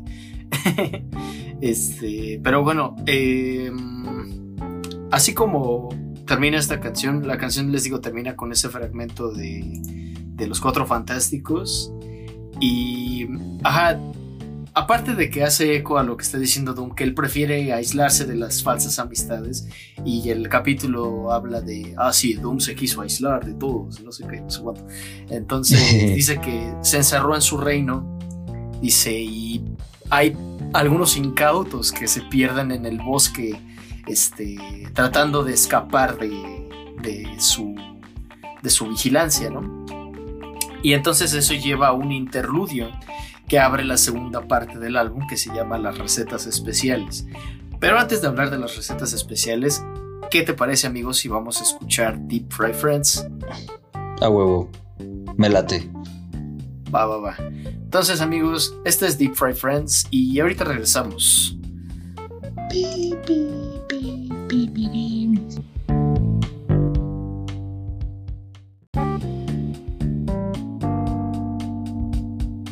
amigos, ese fue amigos bien fritos. este, y como les decía, les digo, al terminar Deep Fry Friends, eh, empieza la segunda parte del álbum que se llama Las recetas especiales. Y, em- y son, es como un conjunto de unas cuatro rolas instrumentales que igual tienen como sus fragmentitos ahí de cosas. Este, y están muy interesantes también. eh, y son, son muy cortos en realidad. Em, hay algunas personas que podrían decir que eso rompe un poco el ritmo del álbum, pero creo que le da como un tono ahí interesante. No sé tú qué opines. Sí, le da un tono interesante y también es como... Güey, yo no, no siento que rompa el ritmo, yo siento que sirven como hasta de puentecito, ¿sabes? Porque es como de... A ver, o sea, ya te hablé de cosas más o menos densas, ya le tiré caca a medio mundo. El- también como que sirve un momento así como de, a ver, güey, vamos a calmarnos, vamos a tomar aire, como para que pienses en otras cosas, te relajes y ahorita seguimos dándole a lo que nos truje, ¿no? Ándale. Siento, yo lo sentí un poco así, güey, la verdad, no me disgustó, la neta. No, a mí tampoco. De hecho, hay un par de estas recetas especiales que sí me divierten mucho. Pero ahorita les digo cuáles son. Este, el punto es que abre con este que se llama Puppet Ladder. eh, que tiene el beat de esta se llama Datura stramonium, que es el nombre científico de una planta llamada este, stramonio. Es una planta venenosa. eh, dice aquí que se cree originaria de México, pero ahora se encuentra naturalizada en zonas templadas de todo el mundo. Pero bueno, Datura stramonium, eh, Puppet Ladder. Eh, según entiendo, es algo así como plato de popó o algo así. Este, y es una referencia a la serie esta del fantasma del espacio de costa a costa. Eh, y como que explica la, la intención de la pista.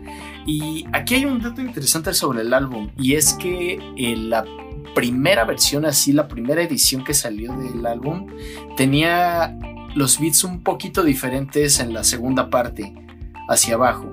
Eh, esto es porque Doom había agarrado beats de fragmentos de, de Plaza Sésamo principalmente. Y después se lo rebotaron. Fue como de, ah, no, para tus cochinadas no andes usando nuestra serie, ¿no? Ajá. Y entonces ya se lo quitaron. Pero no todos. Hay algunos que sí conserva Plaza Sésamo en el álbum. Creo que este es uno de esos que cambió porque, por ejemplo, en Genius menciona que hay una parte de, de, de este, de esta rola que dice This is a platter of this makes an exceptionally good late night snack and also a dandy fly sweater. Pero, pero eso ya no está, al menos en la versión que yo escuché ya no estaba. Este, pero creo que sí era importante que estuviera porque eso explica cuál es la intención del título. Eh, porque al decir que es un plato de popó eh, y decir este plato es un y constituye un excepcional bocadillo de medianoche y también sirve para atraer a las moscas. y según esto es como, como que mucha gente se acerca como moscas a música que parece buena, que se ve buena, así como a veces hay comida que se ve muy buena, pero en cuanto lo pruebas sabe espantoso, o sea, o no sabes qué traen sus ingredientes y resulta que es pura basura. Y esa es como la onda detrás de Poop But Platter. Este, esa te, ¿qué, ¿qué, te pareció? A mí el beat me gusta mucho porque es como muy, muy funky, no sé. uh -huh. Sí, justo eso. Es como funky. De repente puede. Bueno, a mí me resultó un poquito chido, no sé a ti. Ajá. Pero sí, por ahí va. Me latió. Y justo no, no entendía como muy bien el, el, Sí, que no entendía como muy bien el, el, título de la rola y ahorita que lo explicas es como de, ah, vaya, ok, vale. sí, sí, sí, sí, yo tampoco. este, no hacer la investigación no supe. Pero bueno, este, les decía que después de esa viene Fillet o Wrapper, que esta me da mucha risa por el fragmento que incluye, que es de una serie llamada The Electric Company. ¿no? Mm. Este, es una serie de comedia, para parecer comedia como familiar, o sea, no como Saturday Night Live, que es lo que yo pensé al inicio, pero al parecer no. Este, me da un chingo de risa porque es como sale este vato y de hecho encontré el video alguna vez este que sale y dice, siempre que estoy esperando compañía, no he tenido compañía en un largo tiempo, pero si estuviera esperando algo, eh, sacaría una comida sustanciosa. Ya, vieron lo fuerte que estoy por comer todo esto. Una buena y saludable comida como filete. Y ya se escucha cómo está comiendo su, filete y todo. Y empieza como el beat que... Esta tampoco, el beat de esta tampoco tiene nombre porque creo que agarró un fragmento de una sola canción y pues en realidad no es un beat como tal, simplemente sampleó eso y lo estuvo ahí como acomodando varias veces. Este, pero también está cool que al final, casi al final dice, juega con la palabra en inglés para betabel y para ritmo, ¿no? Y dice, I got a really stressful day and I really, really needed some food, something healthy, like beets. Mm. Entonces eso me da un buen de risa porque dije, claro, beats como betabel y como ritmo. Mm. Y pues ahí está Fileto Rapper. A huevo, eso también rifa. Me gustó esa cosa de los beats. Qué bonito juego de palabras. Suscribo. Fíjate, sí. no. No había topado tantos juegos de palabras hasta ahorita que lo estás comentando y es como de, güey, no entiendo cómo no lo hice si yo soy fan de estas madres. cool. Este, ajá, y, y sí, de hecho, como que el fragmento de este vato que está comiendo su comida sustanciosa, este, eh, se continúa a lo largo de toda la canción, que dura como un minuto, minuto y medio. Este, y dice, también podríamos comer algo sabroso como gumbo, que el gumbo es un platillo, creo, de Luisiana, de Nueva Orleans o algo así. Este. Um, y eso arranca la siguiente rola que se llama Gumbo, que esa sí dura menos de un minuto. Y este beat tampoco tiene nombre por lo mismo, porque usó un fragmento de una canción de Frank Zappa y la estuvo repitiendo allí. Y aquí hay algo buenísimo que es jugar con la palabra de envoltura en inglés, que es rap, y con la palabra rap, ¿no? Sea, entonces pone algún fragmento de una noticia en la que hablaban de envolturas comestibles. Y entonces hablan de edible rappers. Y como ya habíamos visto que se quiere comer a todos los raperos este, basura, pues entonces viene mucho al caso, porque dice, se escucha en las noticias, se espera que las envolturas comestibles o edible wrappers, que suena a raperos comestibles, este, logren un par de cosas, crear una nueva demanda de producción y que se deje de generar tanta basura como hasta ahora. y eso a mí me pareció fabuloso, porque es como de, o se está diciendo que se va a comer a los, a los raperos y que al comérselos va a disminuir la cantidad de música basura. ¿No? Comprensible. pues sí, o sea, es comprensible. Y es que, o sea, no sé, creo que en este punto podrían decir así, no mames, se están contradiciendo con lo que dijeron en la primera parte y así. Pero, güey, o sea, también hay como que, que ver el contexto, ¿sabes? Creo que para Doom sí puedo ser un poco hartante, güey, estar viendo la misma pendejada siempre, güey. ¿Sabes? O sea, como de, ah, otra vez está peleando este güey con este güey. Ah, otra vez este güey sacó una rola de que le tiró caca a este otro güey. Y es como de chale, güey. O sea, creo que en ese momento, y más teniendo en cuenta que el internet no estaba como que tan a la mano como lo está ahora, para descubrir otras cosas que no estuvieran tanto en la radio, sí era como, pues fastidioso, ¿no? Bueno, al menos a mí me resultaría un poco fastidioso y así. Pues sí, pues sí, él lo único que quería era poner sus habilidades líricas e instrumentales a prueba, ¿no?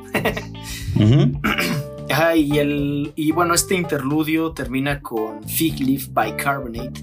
Eh, el beat de esta sí tiene nombre y con justa razón. Se llama Dragon's Blood, sangre de dragón. Y, y regresa el vato de la comida sustanciosa y dice, seguro te estás preguntando, ¿cómo es que este sujeto no se enferma del estómago por comer cosas tan extravagantes? bueno, no te preocupes por eso. Mezclo unas hierbas, me sirvo un vaso de bicarbonato de hojas de higo, que es lo que significa el título de la canción. Dice, y eso me alivia. Y ya se escucha cómo se lo está tomando. Y empieza el beat de la canción, que es un beat como súper amenazante y me encanta este y ya prosigue la, onda esta de los raperos comestibles.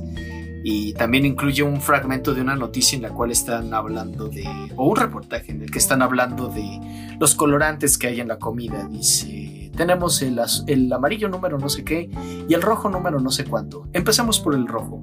Y dice, este, estos colorantes son considerados y en vez de poner lo que dijera en el reportaje, pone un fragmento de algún episodio de Plaza Sésamo donde dicen veneno y entonces pues está hablando como de aditivos que hay en la comida y que hay en el rap y mm. que pues no son buenos para, para nadie. Y este y haciendo un poco eco a lo de Poopot Later y pues así regresa a entramos a la tercera parte del álbum eh, no sin antes decirles algo que se me había pasado, que la razón por la que existe este interludio es justo por lo que decíamos al final de Deep Fry Friends. Es decir, cuando está diciendo que hay algunos incautos que no logran escapar del bosque cuando entran al dominio de Doom, es como si tú fueras uno de esos incautos y estuvieras perdido ahí y te topas con el vato este con su comida sustanciosa. Y, ajá, y es como si estuvieras vagando ahí y por eso no sabes nada de la historia ni nada. A huevo. ¿Qué te pareció Fig Leaf, Fig Leaf Bicarbonate? Pues está chida, güey Fíjate que esta parte en la que le pregunta que cómo no se enferma comiendo tanta chingadera que tiene cosas no recomendables para la salud, me hizo pensar en el mame de la marucha que se dio en estas últimas semanas, güey. o sea, pero, pues sí, güey, o sea, te digo, siento que todo esto sigue en, el, en la línea esta de, güey, pues la neta es como, yo no lo voy a entrar a su juego, güey, yo mejor me los voy a, a, a comer a todos, güey, pero me los voy a comer demostrándoles que, que puedo hacerlo porque estoy bien cabrón y voy a tirar todas estas rimas, güey. Y al final, pues, o sea, podrían decir igual como, no mames, pues es que nada más está acá de pinche fantoche y todo, pero pues sí lo hace, güey.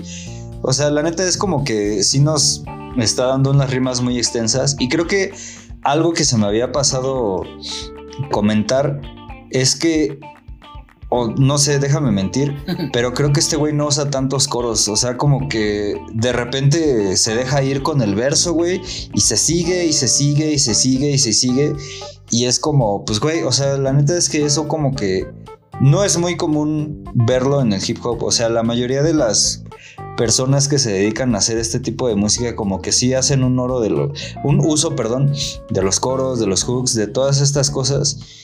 Y Doom como que hasta cierto punto lo evita, güey, como que siempre está tratando de explotar más lo que tiene para dar líricamente y así. Sí, sí, tienes toda la razón.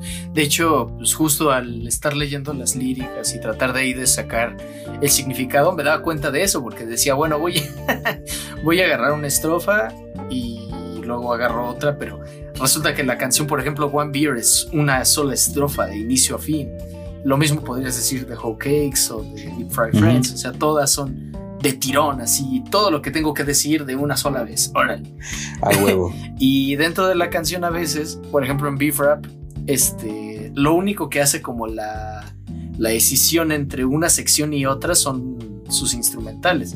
Por ejemplo, de hecho en Beef Rap, este, me da risa también que uno de los sonidos que sí divide como como las, las estrofas es un fragmento de quién sabe qué película que dice food, we need food.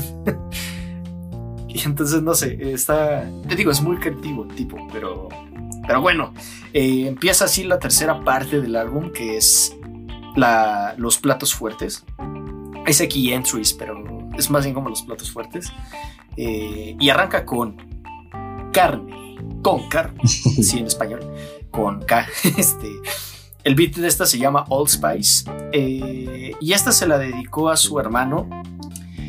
Eh, um, y samplea una canción de Sadie, mm, lo cual es importante de mencionar porque el verso con el que arranca la, canción, que se llama Larger Than the Empire State, aparece de una forma similar en la canción que sampleó de Sadie. Este, y Sadie en su canción la usa para ilustrar qué tan grande es el amor que siente hacia alguien. Entonces, por conclusión, podemos decir que cuando Doom dice Larger Than the Empire State, se refiere al amor que él sentía por su hermano. Eh, um, también menciona las veces que quiso robarse el carro del vato que atropelló a, su hermano porque eso le habría salido más barato al maldito que si hubiera hecho una venganza mucho más elaborada. Eh, um, también hace más referencias al Islam y pues habla de lo grandes que eran él y su hermano ¿no? cuando estaban en KMD. Dice, éramos vastos como el Kilimanjaro. Este, y pues sí, habla de cómo los flows de su hermano eran, eran puro fuego. Este, de hecho, el beat de Con Carne está muy padre. Eh, pero al final termina diciendo, hay unos versos de los que dice, How he boss lyrics, it's too futuristic for ballistics, and far too eccentric for forensics. I dedicate this mix to sub rock, the hip hop Hendrix. O sea, le dijo a su, a su hermano, dice, dedico esta mezcla a sub rock, el Hendrix del hip hop. Es como, ay, güey. O sea, sí, siento que Doom veía como un potencial enorme en su hermano, ¿no? Y pues no sabremos nunca si habría sido así de cabrón, pero pues pero pues al verlo cabrón que está probablemente su hermano también lo iba a estar, ¿no? Entonces, pues sí, eso con, con, carne. A huevo. Pues sí, me gustó, tiene sentido de que se llame con carne, ¿sabes? Es como hablar de este lazo carnal que tenía ahora sí que con su carnal, güey. Ándale.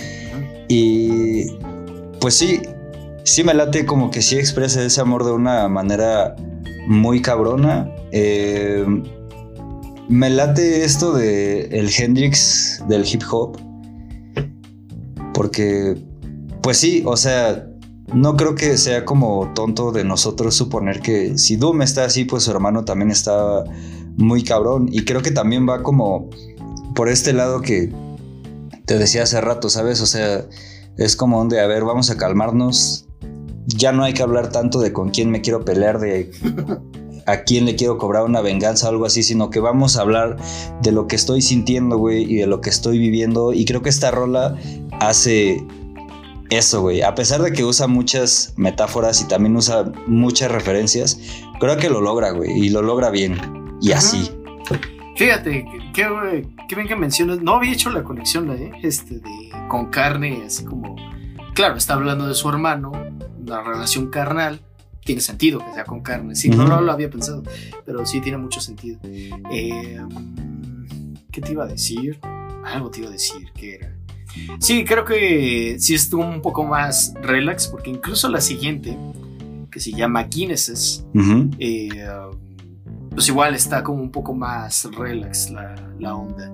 El beat de este se llama Lovash, que en realidad no tengo Ujú. idea ciencia cierta de qué es Lovash. Mm, Levisticum officinale es una planta perenne, la única especie de género Levisticum. Pero, ¿cómo se llama en español? Podemos, podemos preguntarle al internet. Levisticum. Ah, creo que ya sé qué hoja es. Levisticum officinale. ¿Sabes qué parece? Es, se parece a una planta que usan mucho en la. Apio del monte, dice. Levístico. Ah, ya. Ah, es que se parece a una hoja. O sea, si ustedes ven la hoja, se parece a algo que usan en, en- en la cocina japonesa. Que es como una hoja así alargada, pero no, no es la misma. Anyway, basta de, de herbolaria en Subsonic. Este, eh, bueno, el beat se llama así, Lovash. Y en esta no rapea Doom, sino que le deja el micrófono a Angelica, que era una rapera que desapareció con el tiempo, no sabemos qué, qué fue de ella. Este, pero es parte de una tradición de Doom de poner una rola con interpretada por una morra o que una rola que tiene que ver con lo femenino o algo así en la segunda mitad de todos sus discos. Entonces, pues esto es parte de eso. Y pues a mí me causa gracia que al inicio de esta ponen otro fragmento de la serie de Spider-Man y es una princesa que está explicando por qué ya no se quiere casar con el Doctor Doom. Entonces, la, la rola va de Angélica está contando, Angélica está contando su desventura con un vato que era realmente bueno para ser el delicioso, pero era más falso que sus extensiones en el cabello, eso es lo que ella dice. Ajá. Este y en el hook es bastante pegajoso. Dice Warner. Y a lo mejor eso tiene que ver con lo que decías. O sea, a lo mejor Doom no necesita el coro, pero esta morra sí, porque aquí sí hay coro y se repite más o menos. Ujú. Este, ajá, y hace una analogía entre la guerra y el amor. Dice, habla de anestésicos y habla de, de balas y no sé qué. Ajá. Y este, bueno, ella sigue explicando que estaba pensando en el vato y pues de tanto dolor se ahogó en alcohol, por eso la canción se llama Guinnesses por las cervezas y pues se hace como mil preguntas sobre por qué la dejó. Este, Ujú. pero hasta parece un duelo, o sea, la estructura que, perdón, la estructura que tiene la canción parece un duelo porque o sea, empieza ahí como como con tristeza y luego se suma en la depresión y al final como que lo acepta porque dice, o, o sea, acepta como la realidad para ella y para él y que puede seguir sin mirar atrás qué tenía o no ese vato. Y, y este es otro ejemplo de lo que les decía que siento que los beats cambiaron de varias canciones por lo de Plaza Sésamo. Porque en Genius dice que hay una sección en la que hablan Beto y Enrique. Pero. Pero yo la escuché y no, no se escucha ni Beto ni Enrique. Entonces, quién sabe qué pasó allí. Pero, pero pues sí, eso está con. Con Guinnesses. ¿Qué te pareció? Me contabas que esa te había gustado, ¿no? Sí, sí me gustó por el flow. La morra se rifa. Nada más aquí tengo una duda, amigo. Mm. ¿El vato que no se casó con ella es Doom? Ah, ¿O es no otro? creo. O bueno, a lo mejor. A lo mejor la, la narrativa infiere que fue Doom. Pero. Ajá. Pero no, probablemente sea otro güey.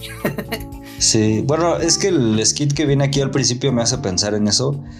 Pero sea Doom o no sea Doom, o sea, la rola está chida. Sí, yo noté todas estas cosas. Lo que me saltó más de, de esto fue como. Creo que la leí como arrepentida, güey. Fue así como de "Pues, chale, güey. A lo mejor sí estaba culero estar ahí, pero de todos modos me da el acá no haberlo hecho, Mm, sí. ¿sabes? Entonces, como. No sé, es, es chistoso que ese tipo de de, de emociones de sí quería, pero no quería, se digan tan abiertamente. Normalmente es una cosa u otra, pero acá es como una combinación de todo y es como de, ah, mira, qué interesante, güey. Me late que haga esto. Y no sabía que Doom tenía estas eh, tradiciones. Y pues está chido, la neta. Ajá, sí, de hecho, si escuchaste el Matt Villani en la segunda parte, hay una que se llama I y no nadie rapea en esa canción, solo es como una morra cantando allí. Y de hecho está como muy surreal esa, esa pista. Dije, y me ha costado mucho trabajo. he escuchado Matt Villani montones de veces. Y esa siempre es como, como que me...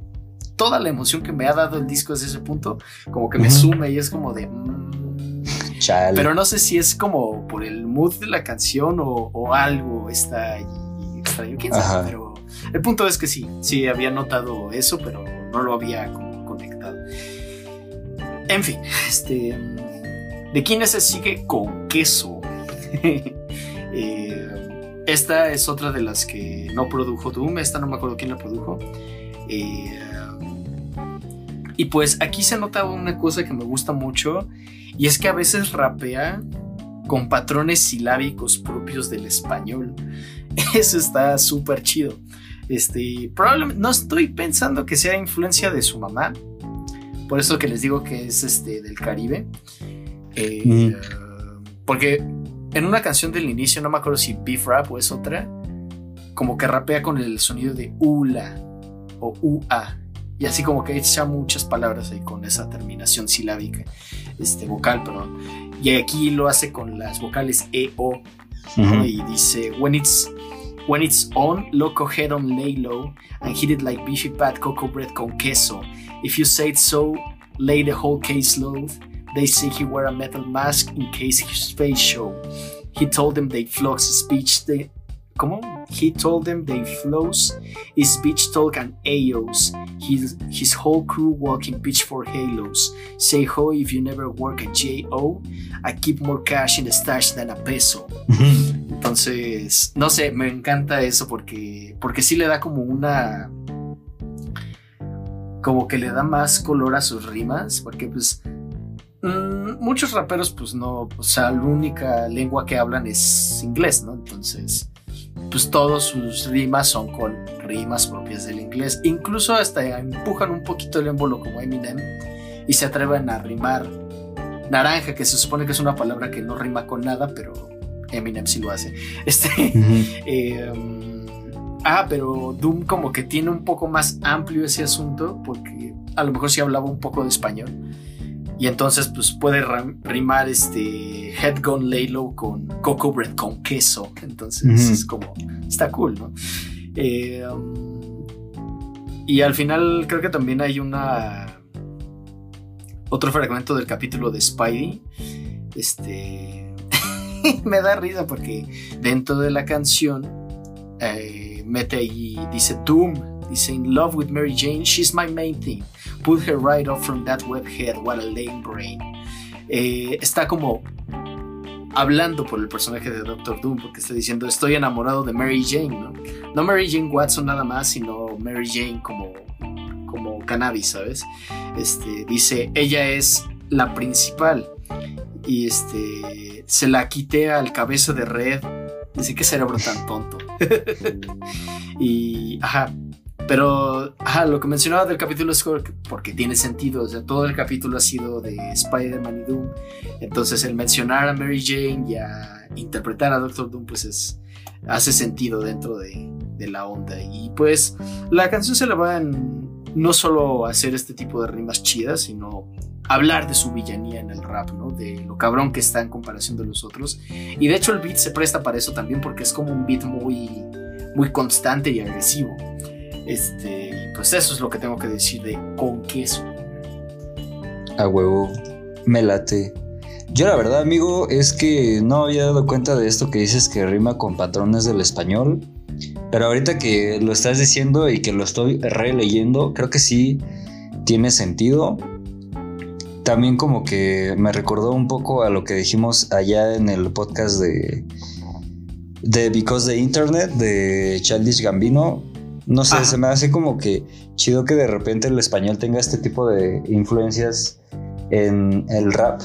Pero creo que aquí es más notorio que en todo, ¿sabes? O sea, porque Donald Glover, pues sí, como que lo hace mencionando lugares endémicos de aquí de México y diciendo cosas, pues más o menos comunes aquí en México. Pero creo que este güey pues se la voló un poco más porque esto, esto que hace de rimar con eh, patrones del español nunca lo había visto. Es totalmente no para mí. Pues nada, aplauso para MF Doom. Sí, totalmente. sí, este. ¿Qué te iba a decir? Ah, bueno, pues ya, nada. Este. la que sigue es este. Rap Snip Niches. Que, um, leí ahí por un, un, este, alguna entrevista en la que le preguntaban sobre algunas canciones de este álbum y dice que pues se acordó de para el nombre de esa canción se acordó que una vez andaba en Nueva York en Long Island creo y, pues iba con mis amigos y nos topamos con un puesto de niches y nos paramos a comernos unos y me acordé de eso y dije niche ¿qué rima con niche? y dijo ah pues snitch rima con niche y pues ya por eso dice la verdad es que me divertí mucho encontrando cosas que rimaran con comida dije lol este güey pero ajá este luego me puse a investigar que era un niche. Y para resumirlo podría decir que es como una gordita para los judíos. O sea, si, si lees la descripción de que es un niche, es, es exactamente una gordita, güey, pero con ingredientes que usan los judíos. O sea, cualquier cosa que esté dentro del reglamento kosher, ¿no? Ajá. Este, entonces, pues eso es un, un niche. Y, y pues la rola va de eso, o sea, mm, además de que el beat es muy bueno, el, el beat se llama Coffin Nails, eh, clavos de ataúd. Este, la rola va de eso, o sea, va de hablar de lo mal que caen los soplones, sobre todo cuando estás en, en las calles, ¿no? Este, por ahí hay alguna referencia a algo que, que Notorious B.I.G. llamaba el- los 10 mandamientos del, los 10 mandamientos del crack, que son como las 10 reglas que tienes que cumplir si quieres, que- si quieres vender este crack en las calles, ¿no? Y ya pues este muchas veces era como no confíes en nadie no dejes que los demás sepan cuánto dinero tienes eh, no sé cositas de esas. Y Doom hace alguna referencia a eso aquí. Y aquí rapea con uno de sus amigos más íntimos llamado Mr. Fantastic que se llama así pues justo para hacer el juego como MF y Mr. Fantastic ¿no? Entonces, este, pues eso, en realidad no tengo mucho que decir sobre esa rola, me gusta mucho, eh, pero, pero eso. A huevo. Pues sí, o sea. Yo tampoco tendría como que agregar mucho porque fue a la rola que. o de las rolas que menos les entendí. Pero sí, o sea, algo que me gustó es el flow de los dos, cómo se van intercambiando. Creo que los dos son como. Están como muy al tiro en este pedo, ¿sabes? O sea, como que lo trabajaron bien como que es como no sé, o sea, está chido, no, no encuentro otra manera de decirlo. Y me llama también la atención este pedo del snitch, güey, porque pues sí, o sea, los soplones son insoportables, no solamente en el contexto de la calle y de correr crack y todo eso, sino que creo que en todo contexto la pinche gente chismosa es odiosa, ¿sabes? O sea, como porque hay gente hablando de lo que no le toca hablar, güey. Es como, no sé, y tiene sentido, creo que en esta cultura de estar en las calles y andar haciendo cosas, sí es como muy, eh, com- como muy juzgado el ser un snitch. Y pues nada, no sean chismosos. Sí, no, no, no caigan mal, amigos. Ajá, que también está esta onda de. ¿Cómo era? Este, snitches get stitches. Ajá, que es como. Ajá, si eres. Si eres soplón, te picamos, ¿no? Básicamente. Este, pero es como dicen en Orange is the New Black. Probablemente quien inventó eso fue alguien a quien no quería, este, alguien que no quería que le soplaran, o sea, alguien que no estaba haciendo cosas buenas cuando, cuando inventó lo de snitches get stitches, ¿no? Y pues sí, supongo que tiene algo de razón, pero por otro lado, mm, hablando otra vez de la lealtad y todo eso, de la amistad, pues no vas a tirar por el hoyo a tus, a tus amigos, ¿estás de acuerdo? Ajá, y además el hecho de que haya invitado como a, como a Mr. Fantastic, que es uno de sus amigos de toda la vida, este, se me hace pues interesante y tiene sentido, ¿no? Porque es como, como, ah, pues se acuerdan cuando hablé de Deep Fry Friends, bueno, él sí es de mis mejores amigos y él sabe que yo jamás le echaría, este, este, lo, lo, echaría por el hoyo, ¿no? Y sé que él no me echaría tampoco. Entonces, no sé, siento que va por ahí la onda de hablar de ello. Sí, sí, sí. Uh Sí, y de estas siguen ya las últimas dos. Una que se llama Vomit Spit. De esa, creo que el beat sí es de Doom, pero no encontré cómo se llama el beat. Eh, de hecho, ni siquiera creo que venga en los compilatorios de, de Special Herbs. Este. pero ajá, es, esta pues. A esta para que veas, no le entendí mucho, pero sí noté que tiene como juegos ahí de significado interesantes. Por ejemplo, la palabra rhyme eh, juega con ella en vez de rima y rin como los de los autos, ¿no? Dice blur it in your jeep so your peoples can stare at the rhymes. Dice hazlo explotar en tu jeep para que la gente vea tus rimas y tus rines. Entonces, ajá, juega con eso. O también menciona justo lo que hablábamos del, del, del Islam este. Mm, habla de. Dice: Even when Reeves, when was touching, never swallow the ham. O sea, está hablando obviamente en un sentido sexual, pero también está diciendo como incluso cuando se podían tocar las costillas, yo jamás me tragué el jamón. o sea, jamás he probado el jamón. Dice, antes me como un sándwich de arena. eh, ¿Qué más dice por allí? Ah, es que no sé, te digo, esta creo que fue de las más este, difíciles de cachar. O sea, no hay duda alguna de que es este. de que hay mucha habilidad aquí. Otra vez rima con el O, por ejemplo. Y con la AO, porque fíjate, dice: He could be some kind of wacko waiting for the chance to hit the pipes like a crack hole. Y más adelante dice: If so, I got bridges for the low low. Same bitch I go try snitching to the popo cosas así, pero, pero, pero, pero, pues... De esta te digo, eh, no, no tengo mucho que decir, esta sí fue de las que me costaron, pero... Quién sabe, supongo que él también era como de, bueno, ya vamos a rapear esto lo más rápido posible. sí, sí, yo ando igual, amigo. La verdad es que sí, o sea, la vi y me gustó, creo que por sus em, cuestiones técnicas y líricas es como de, ok, está muy chido, güey, sigo tu ritmo y todo, pero no te estoy entendiendo, amigo, perdón. sí, ya sé. Pero bueno, eh, creo que es esta. No, espérame. Ah, no, no es en esta. Ok.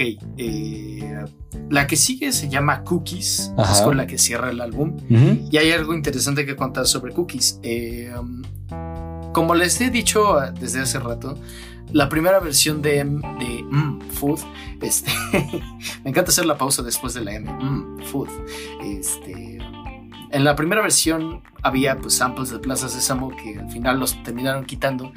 Eh, um, y este tenía un beat mucho más complejo que incluía eh, fragmentos del monstruo come galletas por cookies, ¿no?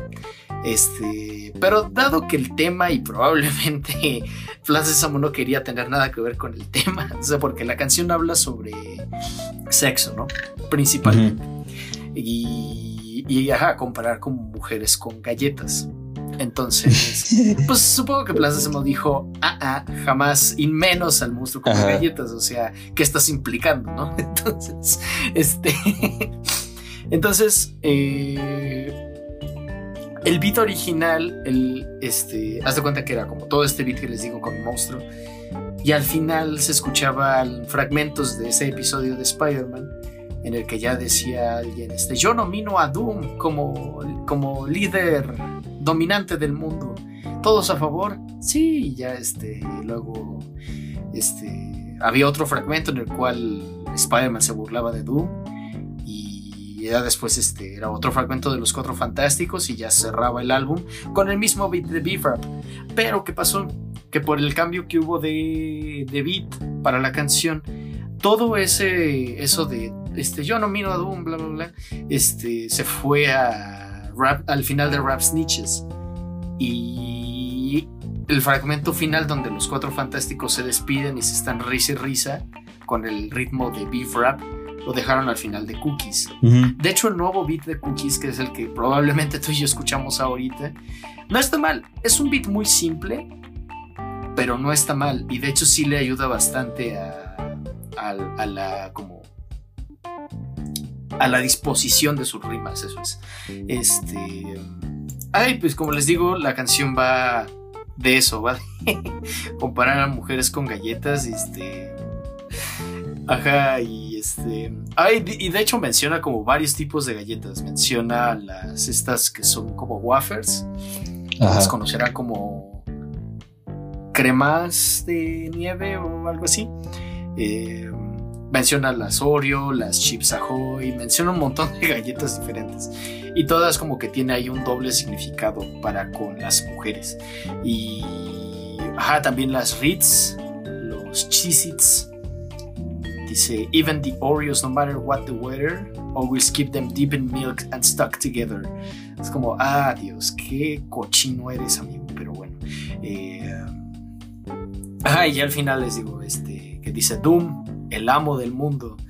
Y ya este, están intercambiando ahí este, ideas los cuatro fantásticos y al final nada más escuchan las risas de ellos que se van. Y termina con ese fragmentillo de que aparece en, en Beef Rap, que es Food, we need food. Y ya con eso se acaba el álbum, pero, pero pues sí, así estuvo. Cookies, ¿qué te pareció esa? huevo. Pues sí, me gustó otra vez por el flow y el beat. Pero la neta, ese también me, me, costó un poco agarrarle el pedo a la letra, ¿sabes? Fue como, ¿qué pedo, qué pedo, qué pedo? Ya. Y ahorita que dices que está comparando eh, mujeres con galletas es como de a la verga, qué pedo. Pues sí, sí me costó un, poco. Que además a mí como que no me late tanto comparar personas eh, con comida por ya sabemos qué. Pero sí, o sea, la neta es que la rola está chida.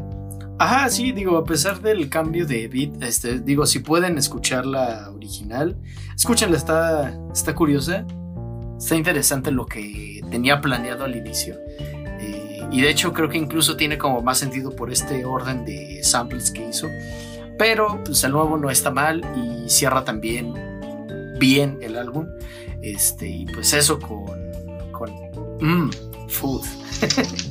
este, pues no sé, a mí me gusta mucho y es que siento que de 2003 a 2005 fue como la época dorada de Doom. O sea, estaba en su máximo punto. O sea, en 2003 fue cuando empezó a grabar Matt Villainy. Lo sacó al siguiente año y ese mismo año sacó este disco de la comida. Y al siguiente año ya andaba colaborando con Gorilas. Entonces, ajá, andaba como muy prolífico. Y pues sí, después de eso, pues creo que esos fueron los años que lo cimentaron como, como alguien de culto dentro del rap. Y Ajá, y ya después de eso, pues, pues todo el mundo quería, o bueno, no todo el mundo, pero, pero sí muchos querían como colaborar con él o que les hicieran beats. De hecho, si buscan los videos de este hay, videos en los que están los de Odd Future, es decir, Air Sweatshirt, Tyler the Creator, Frank Ocean, etc. Están bien emocionados viendo a Doom en concierto y ya luego Doom lo saluda y están que no se la creen, o sea, así de cabrón estaba Doom, o sea, nuestros raperos favoritos de hoy en día flipaban con, con Doom, ¿no? Y este... Es más, creo que también hay algún video más o menos famoso de este Mos que igual es como súper fan de Doom. Y está, de hecho, diciendo que su verso favorito es ese de Shut up while you're shutting up, at least keep a button up, etc. Y dice, ¿sabes que me compré el disco de Matt Villani para poder ver a Doom a los ojos todo el tiempo. dije, wow, sí ama mucho a Doom este sujeto.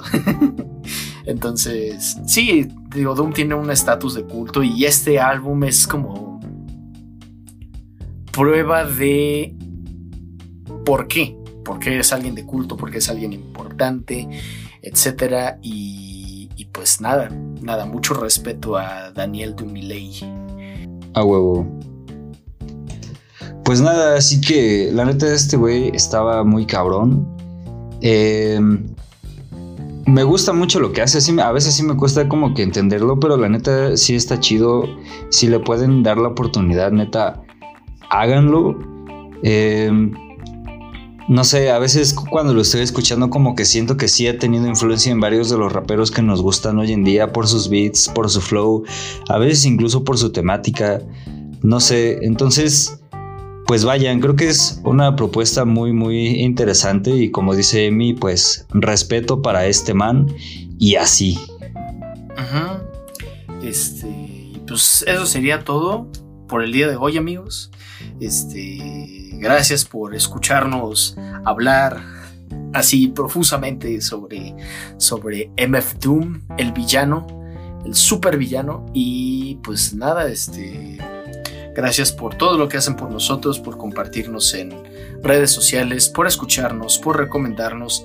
Este, saludos otra vez a, los que saludé en la, al inicio del programa y felicidades. Este, um, y, y, qué más. Eh, nosotros nos vamos a ir escuchando Raps Niches. Eh, y pues nos escucharemos en otra edición. No dejen de escuchar música. Se me cuidan. Bye. Bye. Ah, y recuerden escribir en mayúsculas el nombre del hombre.